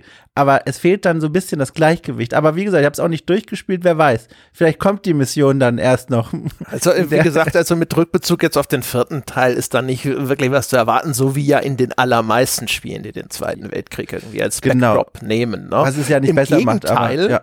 Was es ja macht, ist, es greift ja sogar in die Klischeekiste bis hin zum Mythos der Nazi-Wunderwaffe. Ja, was ja, ja, auch so ein gern weiter perpetuiertes Ding ist. Ne? Oh, die Nazis, diese unglaublich fortschrittliche Kriegsmaschinerie und sowas, wo man ja, korrigier mich, Dom, aber aus heutiger historischer Perspektive auch sagt so, nein, Nein, die V2 hätte den Krieg auch nicht gewonnen, wenn sie 1939 schon fertig gewesen wäre. Äh, ja, in bestimmten Teilen war die deutsche Armee technisch überlegen, aber auch das hat sich ja dann hinterher dann, sagen wir mal, ne, wieder austariert im weiteren Verlauf des Krieges. Da ging es auch vielleicht eher um Produktionsvorteile oder auch um Überraschungen über, über den Angriff oder nicht nötige Vorbereitungen, die von, von den ganzen Alliierten getroffen wurden. Also es ist nicht so, dass die deutsche Wehrmacht da jetzt diese Wunderarmee voll von technischen äh, Zierden gewesen wäre oder sonst irgendwas. Äh, dickes Fettnäpfchen übrigens an der Stelle, kann ich mal ganz kurz erzählen, wenn ich darf. Ähm, du spielst ja an auf Operation Kraken, man muss es ja jetzt nicht spoilern, aber das ist so quasi der, der, der, das große geheim böse Projekt der Nazis in diesem Spiel, in dem es da, darum geht es in dem Spiel so ein bisschen, diese Operation Kraken zu verhindern, was die Nazis eben initiiert haben, um diesen Zweiten Weltkrieg zu gewinnen.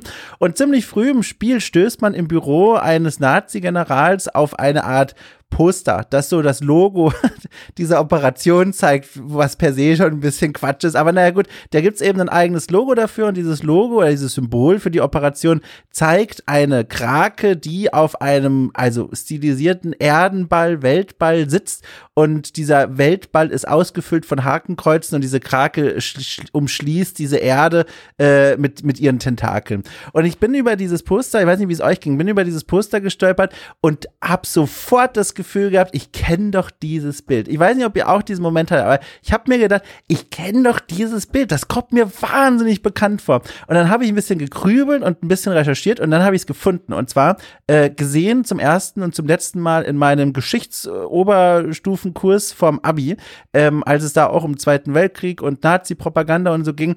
Und zwar hat mich das Ding erinnert an eine Karikatur aus dem Stürmer, eine NS-Zeitschrift aus dem Jahr 1937, die jeweilige Ausgabe.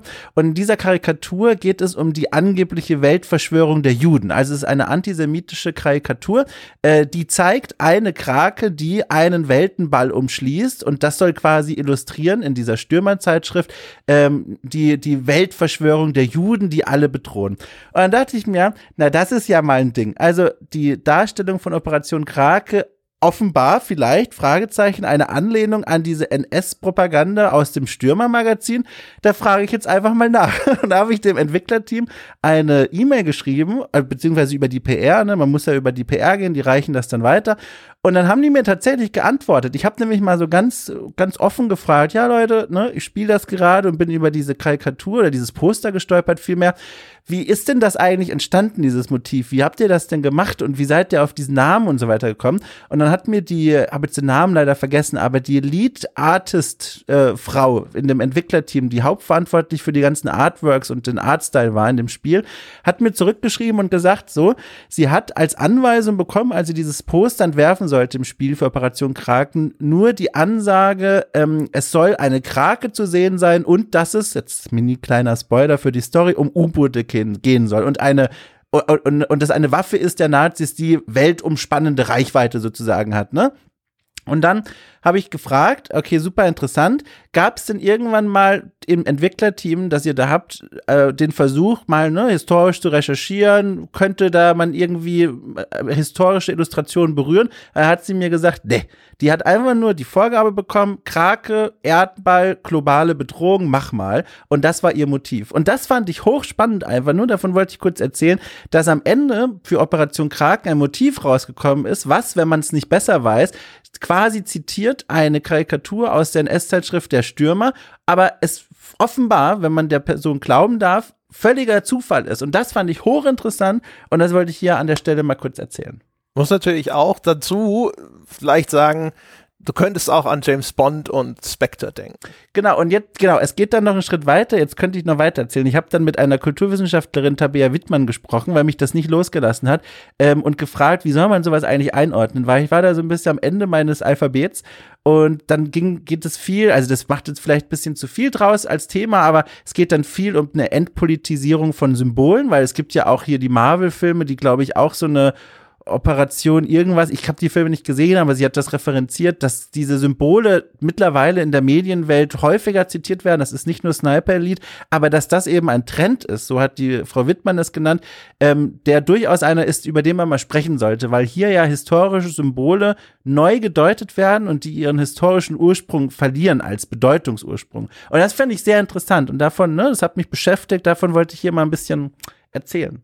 Okay, ich wollte ein bisschen in eine andere Richtung, weil ähm, es gibt ja bestimmte, bestimmte Symbolik, die einfach naheliegend ist. Ne? Also hier die, die Krake, ne? die hat halt acht Arme, die hat überall sozusagen ihre Finger in, in jedem Honigtopf, in den du rein willst. Und die Spinne im Netz ist ein anderes solches Symbol. Und dass sowas, wenn man irgendeine Art von globale Geheimorganisation, Verschwörung oder sonst irgendwas abbilden will, dass dann unterschiedliche Künstler zu unterschiedlichen Zeitpunkten in unterschiedlichen Kontexten auf die gleiche Idee kommen, das als Repräsentationssymbol ja. zu benutzen, überrascht nicht irrsinnig. Da stimme ich zu, würde aber trotzdem überle zum Überlegen geben, ist es dann nicht trotzdem angebracht bei einem Spiel, das im Zweiten Weltkrieg spielt, mal zumindest Google anzuwerfen, was es denn da so an Bildsprache gab, um jetzt eben nicht, wenn auch nur versehentlich antisemitische Karikaturen zu zitieren. Äh, das Für jedes Asset im Spiel. Naja, also wenn du ein Poster machst, ich finde das schon äh, durchaus einen angemessenen Budgetposten. Äh, das ist dann eine Sache von Prioritäten. Und dass die Priorität dem nicht eingeräumt wird, finde ich, lässt schon ein bisschen blicken darauf, wie die Leute ihre Arbeit begreifen. Hm, naja, ich glaube, so, da habe ich jetzt ah, wieder die Stimmung rausgelassen. Wirst du vom Publisher lachend äh, also Ich finde es schon interessant. Also vor allem ja. ist natürlich jetzt auch die Frage, ne? also ist das ist das tabu, weil irgendwann mal eine Nazi-Karikatur sich dieser Bildsprache bedient hat. Äh, Darf auch, man dem ja. diesen Einfluss zugestehen, ist ja auch eine Frage. Habe ich jetzt auch keine Antwort drauf. Ich finde es nur so als Beobachtung, das war so ein ganz spannender Rechercheweg, den ich da für mich gegangen bin. Hab da jetzt auch keine Antwort drauf, ehrlich gesagt. Ich wollte es nur mal so in, ins Feld führen, quasi als kleine Anekdote, wie dieses, wie dieses Poster eigentlich ins Spiel gefunden hat genau. und wie die da auch gearbeitet haben. Ich meine, es, es erscheint ja in Form von äh, jetzt fiktiver Nazi-Propaganda im Spiel. Insofern Mhm. Es ist ja, es, ist, es wird jetzt nicht auf einmal in einen positiven Kontext oder sowas. Nee, das nicht. Nee, nee, nee, nee, nee, nee, genau, ja.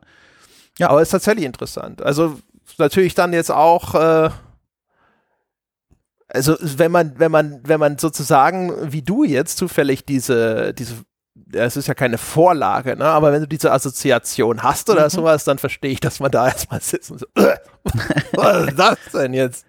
Ja, sie, die Frau, Frau Wittmann, äh, Grüße gehen raus. Sie hat auch ins, ins Feld mal geführt als Gedankenweg, dass es auch von dem Spiel als, also das war bevor ich äh, so richtig das durchstiegen habe, da hat sie gemeint, es könnte man auch als subversive Umdeutung der ursprünglichen Karikatur sehen, ne, dass das Entwicklerteam gedacht hat, oh, das nehmen wir jetzt aufs Korn und drehen das Ganze um, weil ja eigentlich die Nazis diejenigen sind, die Welt umspannt, die Bedrohung darstellen. Aber ich glaube, dass, da trauen wir dem Spiel zu viel zu. Ja, und wir wissen ja mittlerweile auch. Äh, nach ja. Aussage der Macher. Ne? Genau, richtig. Und das wissen wir mittlerweile. Das war ja im Grunde künstlerische Freiheit, die zu dem Motiv geführt hat. Ah, hochinteressant. Sehr spannend. Ja, ja, also man sieht auch zumindest, die Fettnäpfchen sind zahlreich. Ne? Und Ja, wenn man sich in solches ja. Territorium begibt und man möchte sie vermeiden, dann bringt es einen Mehraufwand mit sich. Das ist ja auch etwas. Ne? Also wir haben ja auch immer äh, gesagt in der Vergangenheit, ne? wenn von äh, Spielen äh, eingefordert wurde, wie einem Call of Duty oder sowas, sie sollen den Holocaust und ähnliches nicht immer ausklammern, dann haben wir auch immer gesagt, so, ja, aber als Entwicklerteam, kann, man kann schon verstehen, warum die auch da sitzen und sagen, so, um Gottes Willen, wir wollen aber eigentlich einen Bogen um sowas machen, weil einfach die Gefahr zu groß ist, dass man doch unbewusst sich ganz gehörig in die Nesseln setzt, ne? weil man doch an irgendeiner Stelle eine Kleinigkeit übersieht und nicht den Sachverstand hat, um zu erkennen, wie etwas interpretiert werden kann und so weiter und so fort. Das ist also auch ein Beispiel dafür, wie schnell es gehen kann. Ja, wo dann einige Leute auch sagen würden, ah, daran anknüpfen, naja, dann wählt einen anderen Schauplatz. Also, dass die, die, die dann durchaus, finde ich, auch, worüber man mal nachdenken kann, berechtigt sagen, es ist eben implizit, wenn du dieses Setting wählst, musst du auch dieses Setting mit bestimmten Dingen abbilden. Und wenn du das nicht willst oder kannst, dann such dir ein anderes Setting. Durchaus Genau, eine das ist halt so Position, ja. die, die eher, sagen wir mal, regressive, die eher einschränkende Haltung. Und umgekehrt kannst du natürlich auch sagen, so, naja, Künstlerische Freiheit, macht, was ihr wollt, aber dann vertragt auch die Diskussion. Das ist natürlich auch eine Möglichkeit, genau. Vielleicht hatten sie bei Rebellion sogar irgendwie einen extra Angestellten, so äh, Geschichtshistoriker oder so, so, so, so ähm, der Sie werden auf jeden Fall den, den Token-Historiker hat doch jeder, der so ein Spiel macht. den Token-Historiker, aber der hat irgendwie geguckt hat, ne, da- dass wir das in Deutschland Hatte auch rausbringen hier- können und so weiter. Wie heißt hier Kingdom Come? Hatten sie nicht zwölf? Die hatten, die hatten auch ein paar. Also ich weiß nicht, Die mindestens hatten eine, auch aber die, viele Historiker. Die äh, ich kann mir vorstellen, dass dann die, die Nachricht kam aus, ähm, aus Deutschland, Hakenkreuze gehen jetzt wieder. Alles klar, du bist gefeuert. Ja, also, also Sofort raus. Also das Zitat, ich habe gerade mal nachgeguckt, in der Mail war ähm, als Antwort auf meine Frage, ob es denn da irgendwie historische Recherche im Team auch generell gab, ähm, zu diesem, also zu den Symbolen, jetzt zu den Symbolen und zu der Bildsprache, da hieß es äh, No Historic Research at all. Ja. Richtig, der Mann arbeitet nicht mehr bei uns, seit wir Hakenkreuze Der hat sonst immer nur die deutsche Version gemacht. Ja? Oh Mann. Ja, dabei wären das mal Arbeitsplätze für die Geisteswissenschaftler. Aber ja, äh, das, äh, ja, vielleicht. Kleiner also, Exkurs, ja. Auf jeden Fall interessant. Also es, es, ich verstehe auch, wie gesagt, ich verstehe, dass, dass man daran erstmal Anstoß nimmt. Also wäre auch meine erste Reaktion, wenn ich dem begegne. Das würde ich erstmal zumindest irgendwie unsensibel finden. Und bevor mein, mein Gehirn anfängt, drüber nachzudenken, wie und wo muss man das verorten. Vielleicht ist das eine schöne Brücke, um wieder zum Spiel zurückzukehren und zwar in folgenden Bereich. Ihr könnt ja gerne das nachträglich rauslöschen, wenn ihr in eine andere Richtung wollt. Aber das ist mein Vorschlag und zwar zum Multiplayer-Modus. Äh, denn der ist nämlich auch auf eine Art und Weise für mich erstmal irritierend gewesen, genauso wie das Poster, denn es gibt einen Mehrspieler-Aspekt, äh, einen Invasionsmodus, abgekupfert von den Dark Souls-Spielen und der hat mich irritiert zuerst mal und zwar aus folgendem Grund. Man spielt da im Grunde einen Nazi-Scharfschützen, der auf die Server eines anderen Spielers quasi geht und den Spieler oder die Spielerin jagt, abschießt. So wie bei den Dark Souls-Spielen, man besucht die Session eines anderen Menschen und jagt dann die Person, aber macht das eben im Kostüm eines Nazi-Scharfschützens. Und das fand ich ehrlich gesagt auch äh, kurz erstmal irritierend, dieses Framing, ehrlich gesagt. Ich fand es schon vorher irritierend, weil du, du legst los und du kannst das, diese Invasion kannst du ausschalten, so wie du sie auch in Dark Souls deaktivieren kannst. Ich habe das jetzt am Anfang natürlich erstmal angelassen. Ich habe dann sehr schnell festgestellt, dass mir dieses Feature tierisch auf der Sache geht. Das Ja, auch die- ja. ersten. Eine Tour kommt irgend so ein Nazi-Hans angelaufen, ja, und äh, äh, startet eine Invasion deines Spiels. Und dann bist du, du spielst diese normale Missionskarte, während Ja. der Jagd auf dich macht. Das heißt, du, bist, versteckst dich vielleicht gerade im Kornfeld vor irgendwelchen suchenden Truppen des, des Computers und auf einmal kommt da der, der, der Hans und sticht dir das Messer in den Hals. Ja. Und es ist es war unerträglich. Also ich habe das dann sofort wieder deaktiviert. Komplett disruptiv, funktioniert für mich überhaupt nicht als Feature. Der Gegner, der Invasor, hat den großen Vorteil auf seiner Seite, dass der ganze Level gegen mich ist. Also nicht nur er will mich kriegen, sondern auch die ganzen anderen Nazi-KI-Soldaten, die rumstehen. Und man merkt dann eben auch einen der Unterschiede, warum es in Dark Souls zum Beispiel funktioniert und hier nicht. Hier ist ein Spiel, wo alle voll- und halbautomatische Waffen in der Hand halten.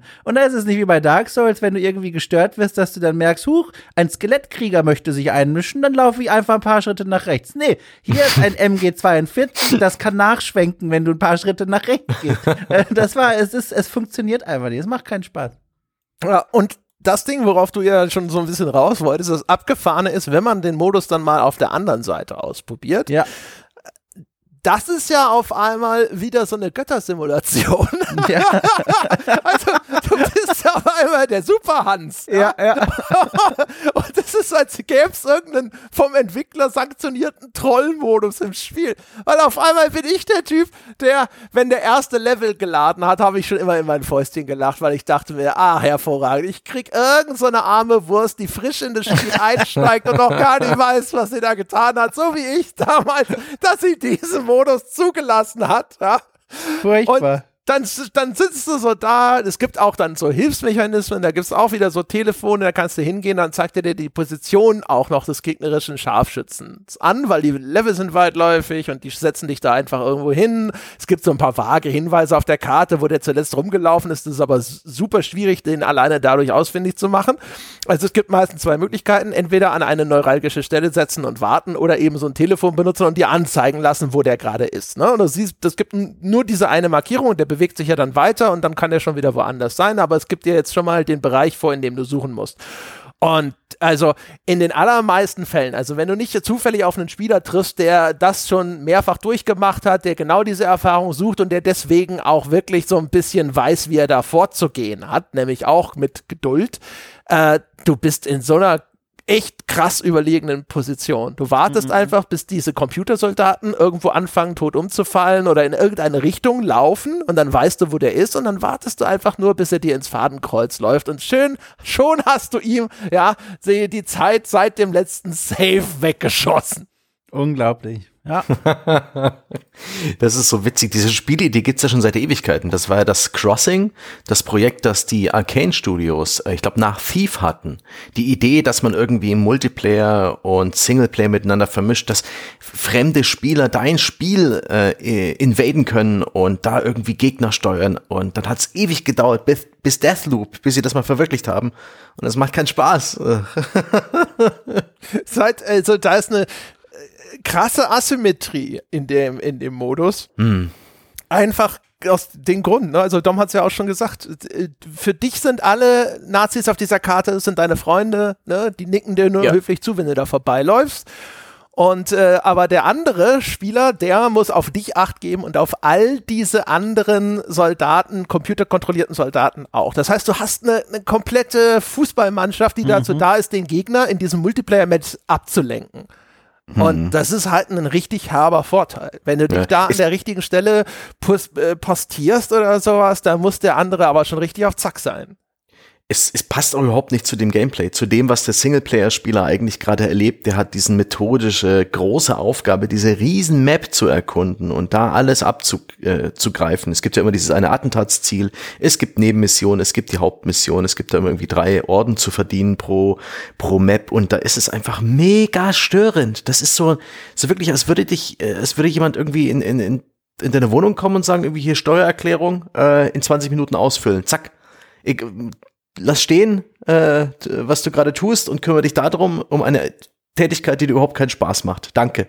Das ist so, das ist so ein Bruch, das fühlt sich auch nicht gut an. Auch wenn du, wenn du den Gegner erwischst, diesen gegnerischen Sniperjäger, einen kriegst du ja per KI vorgesetzt, um dir das ähm, Spielsystem nahezubringen und ähm, danach äh, kriegst du es einmal irgendwann früher oder später mit einem menschlichen Mitspieler mit und danach schaltest du das ab. Ich kann mir nicht vorstellen, dass jemand sich denkt, oh, das war jetzt aber cool, das lasse ich an und freue mich auf nächstes Mal. Entsetzlich. Ich Übrigens, hatte einen einzigen äh, Spieler, auf den ich mal getroffen bin, der, der, der das gut konnte, der dann auch gewonnen hat. Und ansonsten, ich habe das wirklich relativ äh, viel ausprobiert. Entweder habe ich gewonnen oder er wurde halt vorher von den Computersoldaten abgeknallt. Das bringt dir in diesem Modus aber keinen Vorteil. Also die Progression läuft nur über Absch Abschüsse, die du selber Ja. machst. Ne? Ach, du hast, nee, den Modus selber habe ich gar nicht gespielt. Ich meinte das einfach nur als Empfänger. Der Ja, ja, Singleplayer-Spieler, Spieler, der, der, für den bringt das gar nichts was. Und ich glaube, für den, ja, für den, für den Invasor-Spieler, ich kann mir das auch nicht so geil vorstellen. Kriegst halt, kriegst halt Erfahrungspunkte oder irgendwas. Ich habe einen, einen angreifenden Sniper eher zufällig mal abgeschossen und einen zweiten, also der, der ist mir halt einfach vor die MG gelaufen, als ich da so eine angreifende Gruppe von Computergegnern niedergemäht habe. Und da war der zufällig dabei und da war auf einmal Sieg gegen Dingsbums und ich so, ach so, ja, okay. Und äh, ein anderer, die, du siehst, ähm, wenn einer dort äh, jetzt mit dem Zielfernrohr an dich äh, ins Visier zu nehmen beginnt, dann blitzt es so auf, ne? Wie so eine Reflexion auf diesem Zielfernrohr. Und das habe ich glücklicherweise da mal zufällig gesehen. Und dann habe ich ihn dann schneller erwischt als er mich. Das waren die zwei einzigen Siege, die ich da hatte. Und der ganze Rest war ansonsten einfach immer nur auf einmal die Kugel aus dem Nichts oder auf einmal steht einer hinter dir und rammt dir das Messer in die Rippen. Ja, doof, doof, doof. Übrigens, jetzt noch mal ganz kurz. Danke, André. Ich habe vorhin ähm, Pepsi Max Cherry vermischt mit äh, alkoholfreiem Pilz genossen. Und es war echt gut. Es hat so ein bisschen Aha. nach Vitamalz geschmeckt. Das war richtig geil. Aha. Siehst du? Siehst du? Siehst du, Motivationstrainer André Feschke buchen Sie jetzt Ihren Kurs. Auch Denken ein Sie an die blindes Huhn Sommer-Specials. findet mal ein Ja, eine Stunde Videoskypen, 80 Euro. Ja. Einstiegs, also ist das, das ist das Sommer-Special. Auch, bringen auch Sie Ihr Leben und Ihre Karriere voran. ekelerregend. Nun, Ich mache demnächst auch so einen, so einen 1 Minute 30 YouTube-Werbeclip. Den ich in in die WhatsApp-Gruppe. Aufnehme. Mit einer Kameraperspektive. Einfach so Selfie gefilmt. So. Ja. Ja. ich bin Guck hier gerade wieder auf äh, Urlaub in Singapur. Natürlich äh, Hyatt, äh, Dingsbums, irgendwas, sechs Sterne. Und wenn auch komm in die WhatsApp-Gruppe. Oder in die Telegram-Gruppe. Komm in die Telegram-Gruppe und nachdem du die Aufnahme gemacht hast, wirst du von den Angestellten verjagt. Das wird sehr, sehr gut. diese, Also, äh, diese zehn Lebensweisheiten habe ich für euch kostenlos aufgeschrieben. Könnt ihr jetzt das PDF sofort runterladen und falls ihr dann noch Bedarf habt, noch zum individuellen Coaching, ist dann alle Infos sind da drin. Äh, Softdrink-Gespräch interessanter als Sniper Elite 5. Es ist auch eine Aussage in sich. Es war ja glaub, jetzt schon haben- wichtig. Das war ja, Ja, schon wir wichtig, haben- das aufzulösen, finde ich. Ja. Wir haben eh länger über das Spiel gesprochen, als ich eigentlich dachte. Ich dachte, uns geht nach einer Dreiviertelstunde die Luft aus und dann reden wir über andere Scharfschützengeschichten. Okay. Also ich finde dieser, dieser Multiplayer, die Idee ist äh, irgendwie faszinierend, aber auch da wieder, die ganze Umsetzung ist halt weird. Ne? Weil wenn du das richtig spielen willst, du müsstest in dem Moment eigentlich dein normales Spiel in der Kampagnenmission fast komplett unterbrechen und dich Ja, nur ja. noch Ja. auf diesen menschlichen Gegner einstellen und wer will das? Und vor allem, die Frequenz ist halt völlig, äh, völlig Banane. Also wenn sie wenigstens das irgendwie limitiert hätten, eine Invasion pro Stunde max oder so. Aber das geht ja so, du bist dem einen Hans gerade entkommen, da ist der nächste da. Ja. Wahrscheinlich, weil halt auch die allermeisten Spieler das inzwischen sofort nach der ersten Begegnung ausgeschaltet haben. Und wenn du dann einer von den zehn Trotteln bist, die es noch angeschaltet haben, dann kriegst du alle, die diesen Spielmodus anwählen, sofort frei Haus geliefert. Äh, kleines äh, Techtelmechtel am Rande, noch bevor wir drohen, dieses Spiel zu verlassen wieder. Was ich noch sagen und erzählen wollte, ist nur zwei Sätze. Ich war irritiert davon, vielleicht erwarte ich auch zu viel, aber eigentlich nicht, dass weder Panzerfäuste noch Granaten oder sonstiges High-Explosive-Gerät die Levelarchitektur verändern kann. Äh, erwarte ich zu viel im Jahr 2022? Was ist da los? Ähm, die, die Antwort ist, du erwartest zu viel von Rebellion. Ja, aber ich find's fatal, gerade bei so einer Spielfantasie. Ich habe da wirklich Szenen gehabt, wo ich mir dachte, na klar, da sitzen jetzt hier die Nazis auf einem Holztürmchen und an dem Holztürmchen ist auch so eine Alarmglocke befestigt, ne? Oder so ein Funkturm, was auch immer. Äh, wenn ich da mit meiner äh, Panzerfaust draufschieße, die ich conveniently direkt hier in dieser Scheune gegenüber gefunden habe, dann löse ich ja mehrere Probleme auf einmal. Und dann schieße ich und das Ergebnis war kein zerbröckelter Holzturm, sondern 25 Nazis mit roten Dreiecken, die auf den Holzturm geschaut haben, gesagt haben, dieser Holzturm schießt und das war's. Dankeschön. Ich meine, du musst du musst einerseits mal überlegen, also das Ding hat ja, glaube ich, eine proprietäre Engine. Und das Glaub macht ich auch, schon ja. Krass vielen Scheiß, ne? Also das erstmal, was das, das braucht ja enorme Sichtweiten für dieses Ja. Gameplay. Das heißt also, das kann da weniger als andere Spiele tricksen, sondern es braucht diese weiten offenen Flächen und es muss auch in großen Distanzen zum Beispiel dann noch feindliche Soldaten darstellen und sonst irgendwas, weil du dir auf diese Distanzen meistens abräumen willst. Und dann hat's diese Bullet Cam, ne, wo es dann halt wirklich diese Cutscene beim Abschuss dynamisch jederzeit einfügen kann. Es hat äh, diese Simulation zu einem gewissen Grade auch, wie das Geschoss sich dann beim Auftreffen verhält. Du siehst ja dann das deformierte Geschoss nach dem Einschlag in diesen Körper manchmal sogar noch von dem Ellbogen abprallen und dann Ja. hoch in den, in den Brustkorb fliegen und das fliegt dann so auch irgendwo in dieser Superzeitlupe deformiert irgendwo weg. Du hast die ähm, Explosionen, wo dann Schrapnell in irgendeiner Form simuliert wird und irgendwelche Körper zerfetzt. Du hast dieses Ding, wo die Modelle in Echtzeit auf einmal in diesen Röntgenmodus wechseln, ne, wo das Innere des Körpers auf einmal enthüllt wird und da ja auch Organe so ein bisschen ich, Achtung, ich mache die Gänsefüßchen realistisch herumwobbeln, wenn sie dann getroffen werden. Da steckt schon eigentlich technisch, glaube ich, enorm viel drin. Das sieht man, glaube ich, halt auch dem Spiel inzwischen an. Das wird wieder so ein Fall sein von, Sie haben in dieser Engine so viel Zeug inzwischen integriert, was sie für diese Spielreihe brauchen, dass sie nicht auf irgendwas anderes wechseln können, aber sie kommt halt langsam in die Jahre. Das Spiel hat Abschnitte, da läufst du lang, finde ich, und denkst, das ist eine PS3-Textur.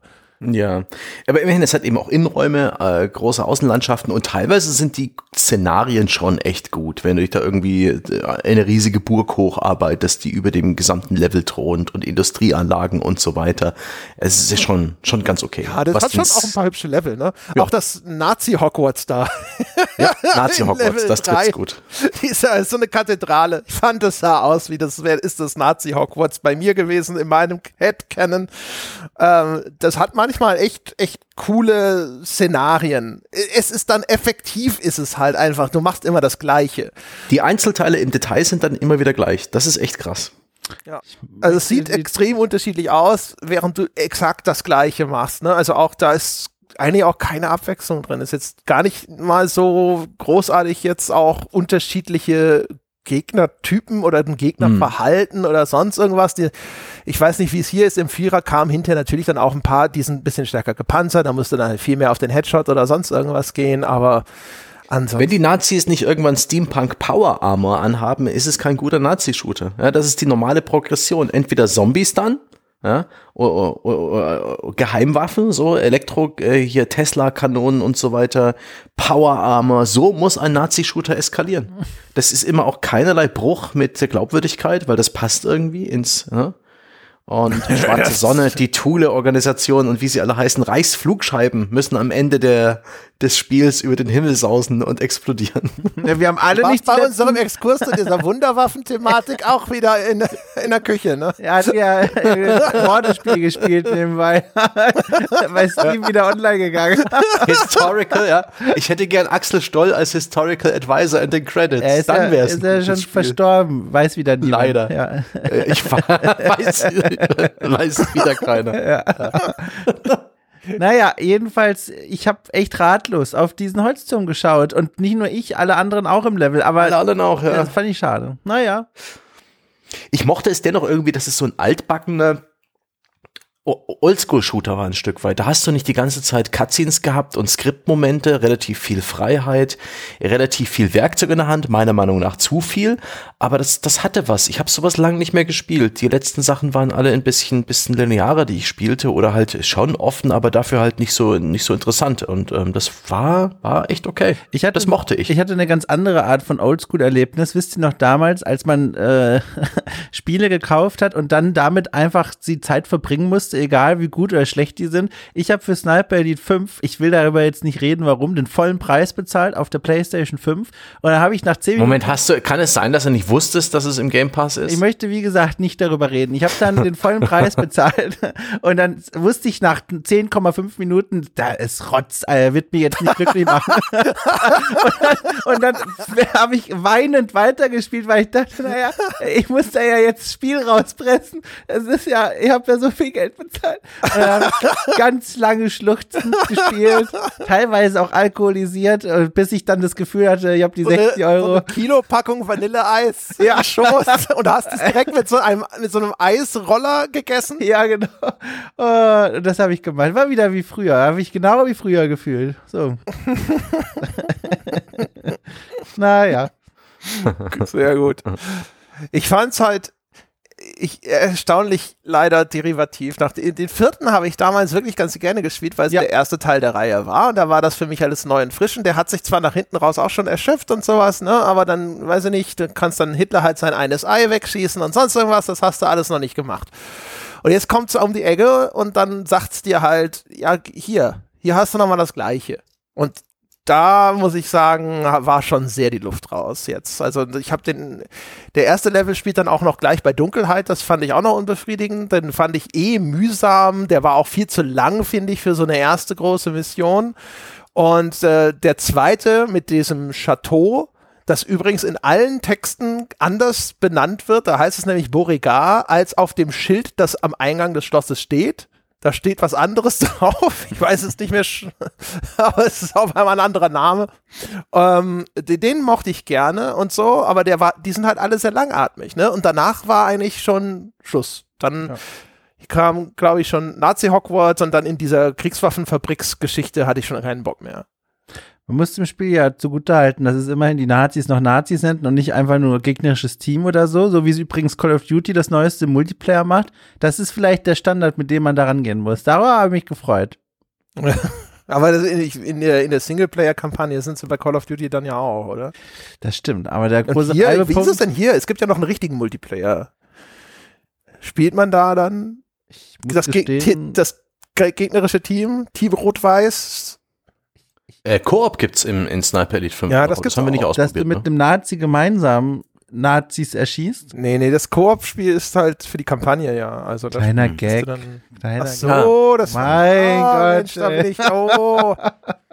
Direkt drüber gefahren. ah, da war das arme Ding, ja, ja. genau. Über die Beine. Ja. Er kriecht doch. Tu doch etwas. Ah. Ja, gibt's ah. denn äh, noch überhaupt, äh, gibt's von eurer Seite denn was zu erzählen zu anderen Sniper-Erlebnissen? Habt ihr denn da was im Angebot? Ich, ich würde ganz kurz gerne, weil das einen kleinen Kreis schließt, den Sebastian vorhin aufgemacht hat, äh, schlie äh, aufgreifen. Mein Gott, wie ging dieser Satz? Egal. Kleiner, kleine, kleine Anekdote von mir. Ich habe mich, habe in sehr guter Erinnerung tatsächlich diese Scharfschützen-Sondermission in dem ähm, Hitman Absolution. Ähm, die gab es ja als Demo. Sebastian hat schon davon erzählt vor eineinhalb Stunden, aber man konnte das auch im vollen Spiel als Extramodus spielen, wo es darum ging, von weiter Ferne aus stationär wie bei so einem Click-Game ähm, verschiedene äh, ja, feindliche Figuren auszuschalten in einer großen dioramenartigen Szenerie. Und dazu gibt's Speedruns und das ist beeindruckend anzusehen, weil da hast du halt auch wirklich eine Ballistik und Kugeln fliegen und fallen über eine gewisse Entfernung dann nach unten und so.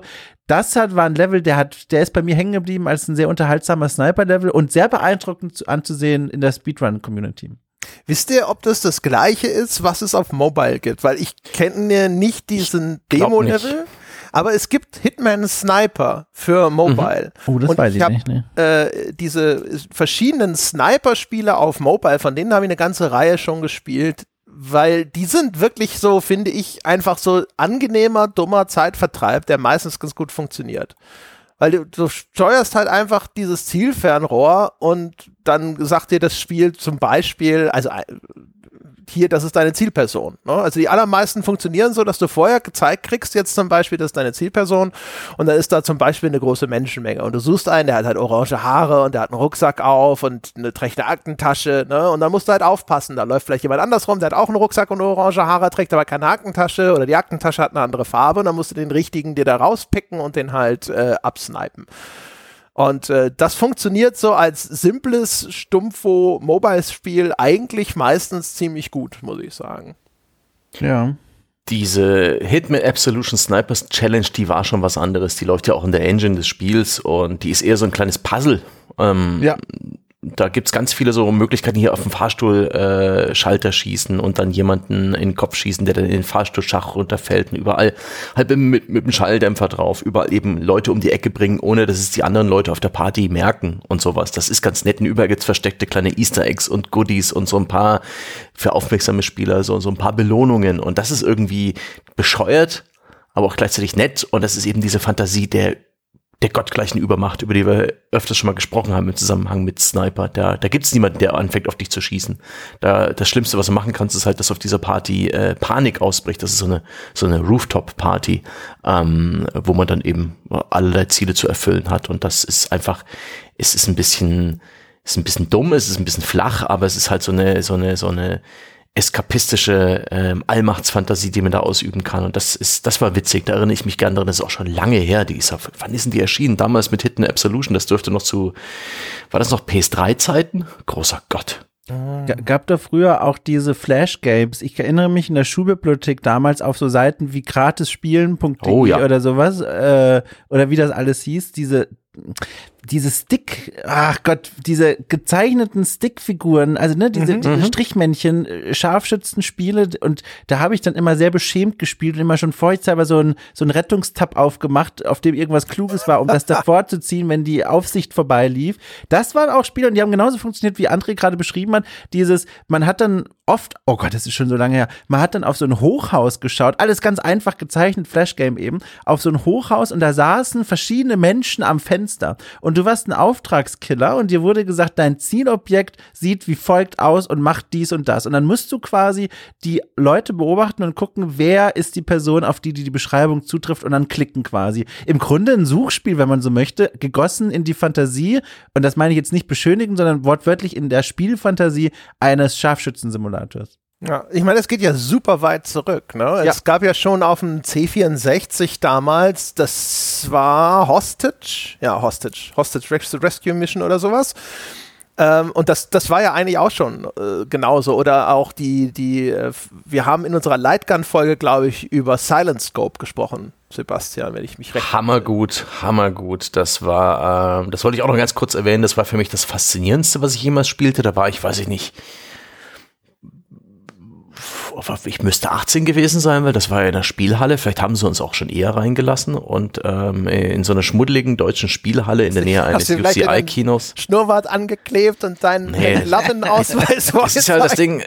Wir haben ja in Deutschland keine Arcade-Kultur, deswegen waren diese Spielautomaten noch immer mit, bei den Geldspielern aufgeräumt, wo halt äh, Dauer, also kettenrauchende äh, Spielsüchtige irgendwie rum äh, sch- saßen und da halt Geld in die Geldspieler gesteckt haben und so. In so einem Nebenraum standen da eben Arcade-Automaten, das war in der Nähe eines Kinos in Dresden und ähm, da stand Silent Scope und ich fand das total faszinierend. Ein großer Automat, der einen Bildschirm hat, wo da irgendwelche Szenen zu sehen sind, Attract Mode, irgendwelche Hochhäuser und das sind jede Menge Gegner und da ist eine große Plastikknarre aufgebaut. Und diese Plastikknarre ist praktisch der, der Joystick, der Controller.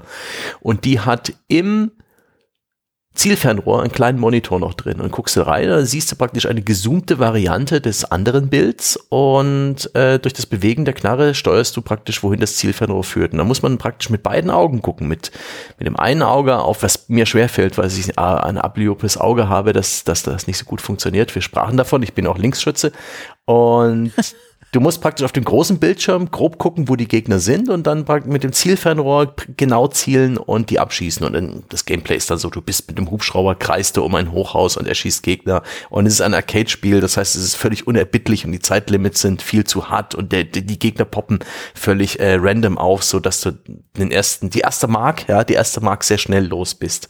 Aber das fand ich super geil einfach von der Immersion her, weil du wirklich dieses Gewehr in der Hand hattest. Ich glaube, es gab noch sogar noch so einen simulierten Rückschlag und es war, es war so, so, so anrüchig. Ich glaube, die Konsolenvarianten waren auch indiziert in Deutschland. Es war so erwachsen, es war so brutal und martialisch und von Konami übrigens. Damals hat Konami noch Spiele hergestellt und aus heutiger Sicht ist es total alberner Kram auf dem Niveau eines Virtual Cop.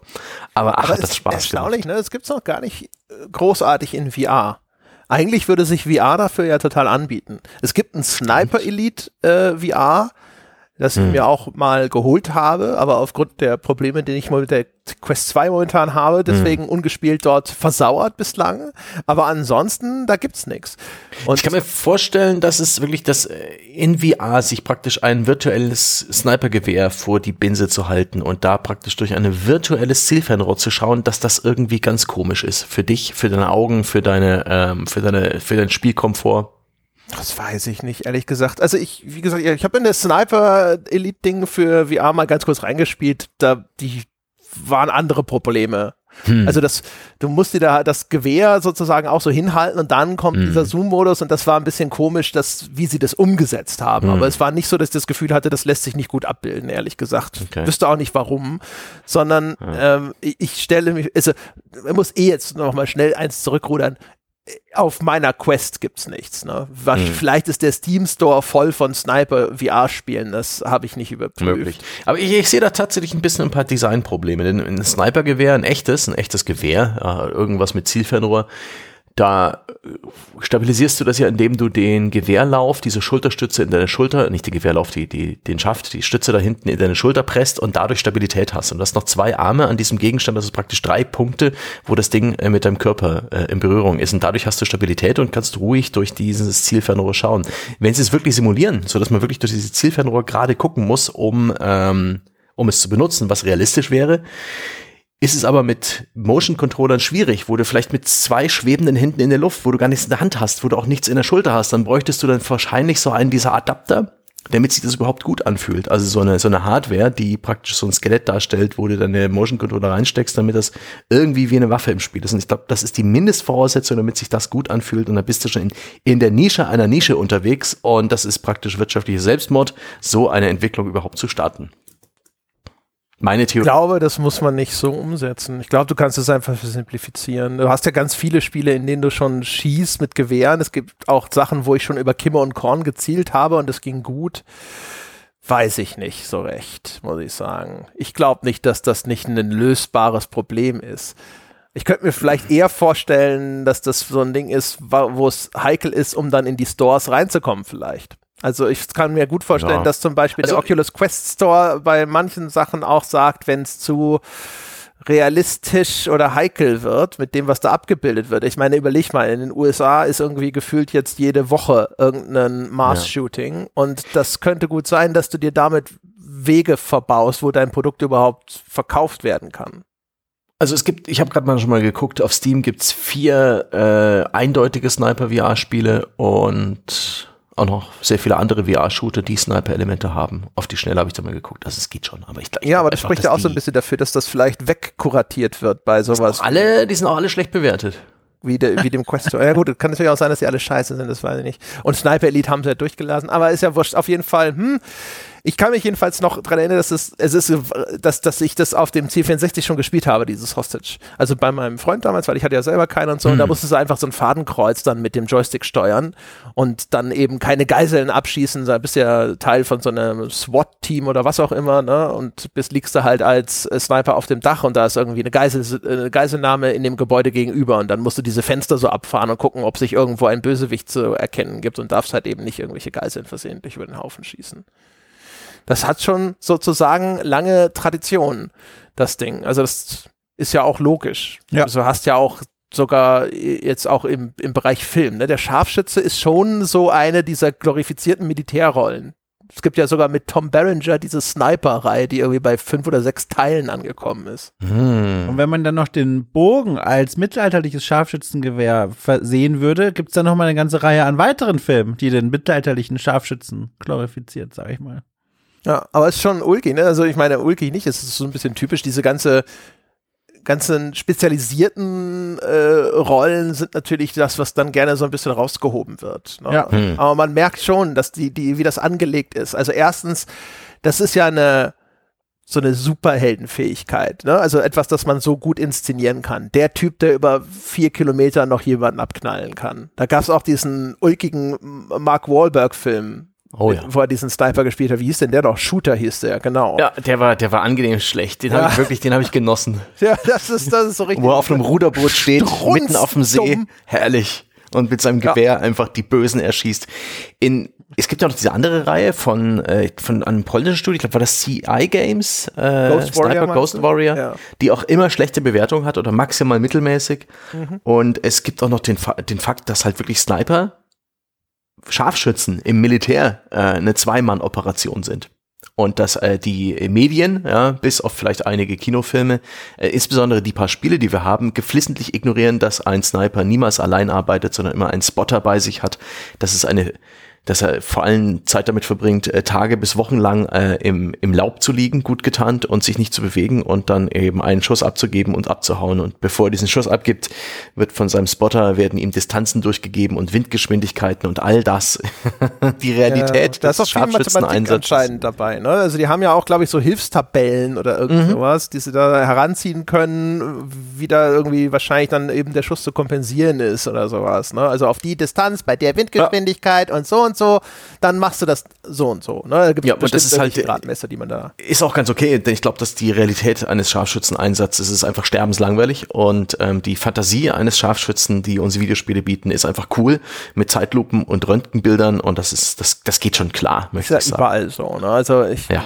wahrscheinlich ist auch, auch der, weiß ich nicht, ja, gut, vielleicht der Alltag eines Rennfahrers, der wird halt einfach nicht abgebildet, aber ja, ist ganz viele der Ich dargestellten sag dir, ja, die, sind die Story eines Rennfahrers, seine Lebensgeschichte ist nicht so dramatisch wie zuletzt in Grid Legends. Ja, ich empfehle jeden äh, unsere Wertschätzung dafür. Äh, für Becker gibt's die, ne, wo eben auch das böse Team ja, mit unlauteren Mitteln äh, gegen das gute Team und für den Sieg kämpft. Und insofern will ich schon mal spoilern: Der Team-Captain des bösen Teams wird noch in der Boxengasse verhaftet am Ende. Da möchte ich auch eine Empfehlung aussprechen fürs Altbier mit mir und Paul Kautz über Jedi Knight 2 Jedi Outcast. Tolles Spiel. Es gibt ein Scharfschützengewehr darin. Damit ist diese Tonspur gerechtfertigt. Ekelerregend. Ja, was denn? Es war toll. bei dem Ding mit dem mit dem Spotter nur noch mal, um das auch noch unterzubringen. Das eine Ding, wo ich immer dran denken muss, ist, ist der, es gibt einen Abschnitt einer Mission in dem Reboot von Medal of Honor aus, ich weiß nicht, 2014 oder wann auch immer das war. Ähm, nee, ist noch älter. Egal. Auf jeden Fall, ähm, da, da spielt man das. Und das ist, das ist die eine Sniper-Mission, die die mir immer als erstes in den Sinn kommt, die ich irgendwie relativ unerträglich fand. Und da halt auch wegen diesem Realitätsbezug, denn das, dieser Medal Weil of Honor Reboot, so der hat dich ja so nach nüchtern? Afghanistan gesteckt, Ja. ja. genau. Und du schaust dann halt durch dieses Zielfernrohr, sie geben dir natürlich dann auch wieder irgendwie, glaube ich, so ein Kaliber 50 Super-Ding, was, glaube ich, normale Scharfschützen in der Regel ja auch nicht unbedingt benutzen. Und ähm, dann, dann beobachtest du halt Leute, die jetzt dem ersten Anschein nach einfach nur Ziegenhirten sind und ich glaube, die werden dir dann aber doch als getarnte Terroristen vorgestellt. Ja, die, die sitzen halt am Feuer, ne? Die ahnen Ja, nichts, die, genau. die haben heile Welt und dann schießt du sie nieder. Und da wurde es halt unangenehm. Also auch gerade natürlich noch, weil man damals noch total diesen äh, Irak-Afghanistans-Kriegs-Backdrop im Sinn hatte. Also auch mit den Informationen so, ja, die Amerikaner haben da aber schon häufig mal die Falschen erschossen oder weggebombt. Äh, und das war mega unangenehm. Also da war der zeitliche Abstand zum simulierten Konflikt äh, plus die, der moralische, bestenfalls dunkelgrau Bereich, das war alles, ex das hat das super unangenehm gemacht in dem Moment. Ist diese super Unangenehmigkeit, dieses, dieses Unangenehme nicht vielleicht sogar eine Qualität dieses Spiels? Denn ich fand das damals, ich habe ich hab denen eine relativ hohe Wertung gegeben, weil ich, ich fand das eigentlich ganz äh, erfrischend anders als andere Shooter und vor allen Dingen auch Weile eben. Weil teilweise äh, gehst du, gehst du da in diesen Skriptsequenzen mit Nachtsichtgerät irgendwo lang und da sagen die Leute hier, das vor uns sind Leute am Feuer. Und du schießt einfach wehrlose Menschen nieder, die um Lagerfeuer sitzen. Die haben keine Chance. Die, die, das ist so eine halbe Skriptsequenz, du schießt auch ein paar nieder und dann geht's weiter. Und das wird nicht reflektiert im Spiel. Aber gleichzeitig finde ich die Aussage, die das Spiel dadurch trifft, auch weil sie es ja mit diesem äh, männlichen des äh, Realismus und des, der Authentizität schmückt, auch äußerst, äh, äußerst äh, erhellend und, und Ja, vielsagend. ja, da haben wir sogar bei dem Reboot von Modern Warfare auch drüber gesprochen, äh, und zwar mit dieser Sequenz, wo dieses Haus gestürmt wird und wo du auch da so mit Nachtsichtgerät da durchläufst und sowas. Und das ist, die, isoliert betrachtet, können, kann man sagen, sind diese Szenen vielleicht tatsächlich irgendwie interessant, gerade weil sie Mhm. verstören.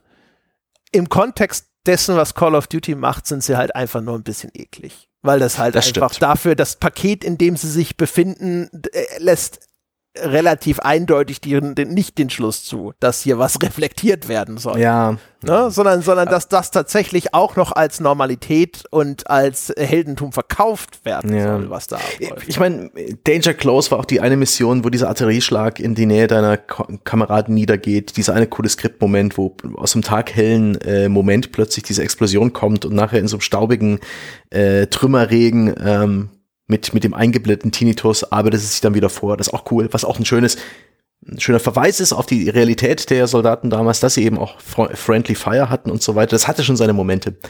Rückblickend, vielleicht wäre das mal was für ein Altbier oder wieder Ja. zurückzukehren. Ich habe seit langem nicht mehr gespielt, aber ja. Ja. Äh, zuletzt vielleicht noch ganz kurz ein paar Worte zum Scharfschützengewehr in Shootern. Ich finde es die langweiligste Waffe überhaupt. Ist, man braucht schon ein Spiel, was direkt dafür ausgelegt ist und dir die Ziele auf weite Entfernung hinsetzt, dass du überhaupt, dass ich überhaupt gerne ein Scharfschützengewehr in die Hand nehme. In jedem kompetitiven, aber auch in jedem Singleplayer-Shooter dieser Welt ähm, verachte ich das Scharfschützengewehr. Echt? Ja.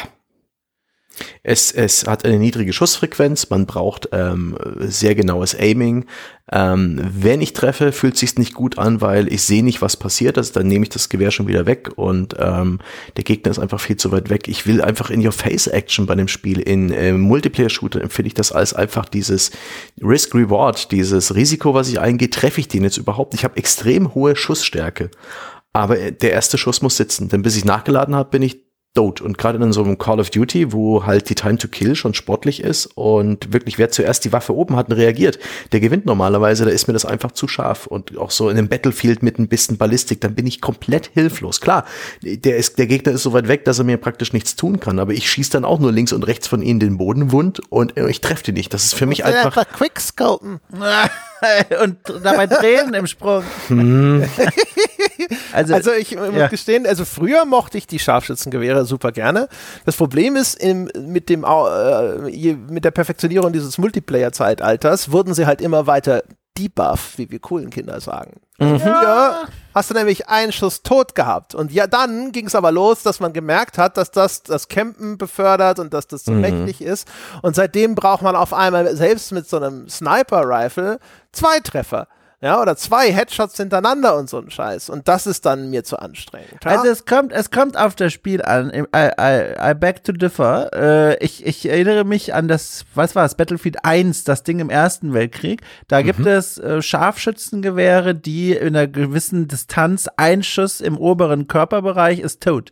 Und das hat das Ding auch für mich so spannend gemacht zu beobachten und mich daran zu beteiligen, weil das hat dem ganzen Schlachtfeldgefühl, der Atmosphäre in dem Spiel echt was gegeben, was zu diesem Schauplatz gepasst hat. Wenn du da in diesen Gräben drin sitzt und dann weißt, ich sollte im Rahmen dieses Multiplayer-Spiels äh, jetzt hier rübergehen und diesen Punkt einnehmen, aber ich höre schon überall dieses Vorbeizischen der Kugeln, das war schon eine besondere Atmosphäre. Und in diesen Spielen sind die Scharfschützengewehre auch, finde ich, interessante Alternativen, weil sie eben, finde ich, gut einsetzbar sind, ganz im Gegenteil zu einem Call of Duty, wie Sebastian das jetzt genannt hat, weil da sind die Level mittlerweile so klein und die Geschwindigkeit des Spielens so hoch, da macht das keinen Spaß. Da, also da musst du so quickscopen wirklich, da, um da noch Spaß rauszuziehen, aber in einem Battlefield finde ich das nach wie vor bei diesen ausgedehnten Arealen eine unterhaltsame Art, mich am Geschehen zu beteiligen. Das ist ja cool. Also das äh, ne, war ja auch unter der Prämisse, äh, dass Ach mir das so, häufig okay. nicht mehr begegnet ist, dieses Ja. ein, ein Treffer genügt, weil ich, glaub- ich finde, das ist die schon die Voraussetzung Ja. dafür, dass das dann halt auch, also als, auch um den, die, die, die Macht sozusagen Ja, dieser Waffe ja. zu transportieren. Wenn da irgendwie einen da mit einem Scharfschützengewehr da in den Kopf schießt und der läuft der fröhlich weiter, dann denkst du doch auch, Moment mal, da muss ich dann nochmal die Quittung überprüfen. es, es gibt eh nichts Besseres als Instagip auf äh, QDM17 in Doom in Quake 3. Zum Beispiel. Oder Ich- Facing ja. World. Oder das Scharfschützengewehr aus Jedi Knight 2 Jedi Outcast, wenn man das nämlich voll auflädt, Achtung, wenn man das voll auflädt und abschießt, das ist so ein Laser-Scharfschützengewehr, dann, und den Gegner trifft, jetzt kommt der Knaller, dann bleibt der Gegner, den man getroffen hat, quasi in der Bewegung stehen und beginnt sich von unten nach oben in Pulver aufzulösen. Und das ist schon, also, visuelles Feedback, wow. Wow, äh, die, da gebe ich dir, dir mal einen Altbier-Tipp zu einem Spiel, das da warst du noch nicht mal geboren, als das rauskam. Crusader No Remorse und Crusader No Regret. Beste Todesanimation dieser äh, der 90er Jahre. Guck mal, wir empfehlen uns hier eigene Produktion. Das ist richtig schön. ja, danke. Ich höre Ja, mal ist auch rein. nochmal ein Altbier fällig. Nee, da habe ich noch gar nicht drüber gesprochen, Ach aber da ist auch nochmal okay. ein Altbier fällig. Das ist äh, fantastisch und äh, Ja, in, in den Ventilator solltest du mal reinlaufen, Dom. ja. Und ohne Scheiß, wie wär's mit dem neuen Hobby Star Trek? Da wäre ich wenigstens dabei. Star Trek ist schwierig. Ich finde Ja, Star. Taktikunterricht im Weltraum. Ja. Es gibt nichts Besseres. Gibt es in Star Trek Lichtschwerter? Ich glaube nein. Aber Warum eigentlich nicht? Warum kam. Recorder und Kommunikatoren. Oh je. Ja, also das ist schon ein Lichtschwert, ja, gegen die äh, neueste äh, hier Beamer-Fehlfunktion. ja, und die, die, die Klingonen haben so eine Doppelklinge mit Griffen. Die ist auch sehr, sehr ikonisch. Ja. Wie hieß die nochmal? Atrax. Ah, Aska. Wieso weißt du, wieso weißt du Trivia, die nicht mal ich weiß, ohne Star Trek-Fan zu sein? Ich, ich habe einen Film gesehen, da, wo sie auf der Erde den, den Hy Hy- Hyperspeed, äh, den Warp-Antrieb äh, finden. Erfinden, ja. Erfinden. Ah, der ist nicht, die Filme solltest du eh nicht gucken. Du Und- solltest äh, The Next Generation gucken. Und zwar von Folge 1. Ah, Ja. Die erste Staffel ist auch nicht so gut, aber ab der zweiten Staffel. Das So die, die Empfehlung habe ich besonders, besonders nah an meinem Herzen. Immer dieses zwei Staffeln sind schlecht und danach aber wird's gut. Ich möchte übrigens ganz Musst kurz durchkämpfen. einwerfen, ich habe das gegoogelt, das heißt Butleth. Ah ja, Also nur weil der, der Dom hat sich nur wieder geräuspert und das als symbolisch verkauft und Sebastian ist ihm auf den Leim gegangen. Ja, ich dachte, Ohne es ist klar, dass ich es nicht weiß. Hallo? Unser Snake Oil Verkäufer Dom. ja. Welches zwielichtige Schema planst du heute noch? Ab ja? ins Niendorfer Welche. Geschäftsidee wird in, in einem Monat lauter geprellte Kunden hinterlassen? Dom. Ja, ich zieh um, das ist teuer. Ich brauche das Geld. Also, Lass mich raten, du hast Das deine alte Mal Wohnung. kannst du ja im Niendorfer Gehege vielleicht nicht wegrennen, sondern stehen bleiben und verhandeln. um Gottes Willen. Ah, sehr gut. Das ist eine schöne Schleife um diese Folge an. So, das wird wieder geschaffelt. Da Jetzt- ist sie, die Klammer. Ja. Auch diese Schlange hat sich endlich wieder in den Schwanz gebissen, meine Damen und Herren da draußen. Also, dann würde ich sagen, ja, schöner als jetzt wird's nicht mehr werden. Ich danke euch da draußen fürs Zuhören. Wenn ihr uns etwas Gutes tun wollt, geht zum Beispiel auf iTunes, vergebt die verdiente 5-Sterne-Wertung, folgt uns auf Spotify, winkt uns fröhlich zu, wenn ihr uns irgendwo unterwegs seht und so weiter und so fort. Oder ihr geht los und unterstützt diesen Podcast. Damit helft ihr uns und allen anderen Menschen auf der Welt, dass es diesen Podcast weitergeben kann. Gamespodcast.de slash abo oder patreon.com slash auf ein Bier sind eure Anlaufadressen. Es geht uns auch direkt zu abonnieren auf Apple Podcast, direkt aus der App heraus. Und wenn ihr mit uns über diese Folge und über alles Mögliche sonst diskutieren möchtet, dann wartet das weltbeste Spieleforum unter forum.gamespodcast.de. Das war's für diese Woche. Wir hören uns nächste Woche wieder. Bis dahin.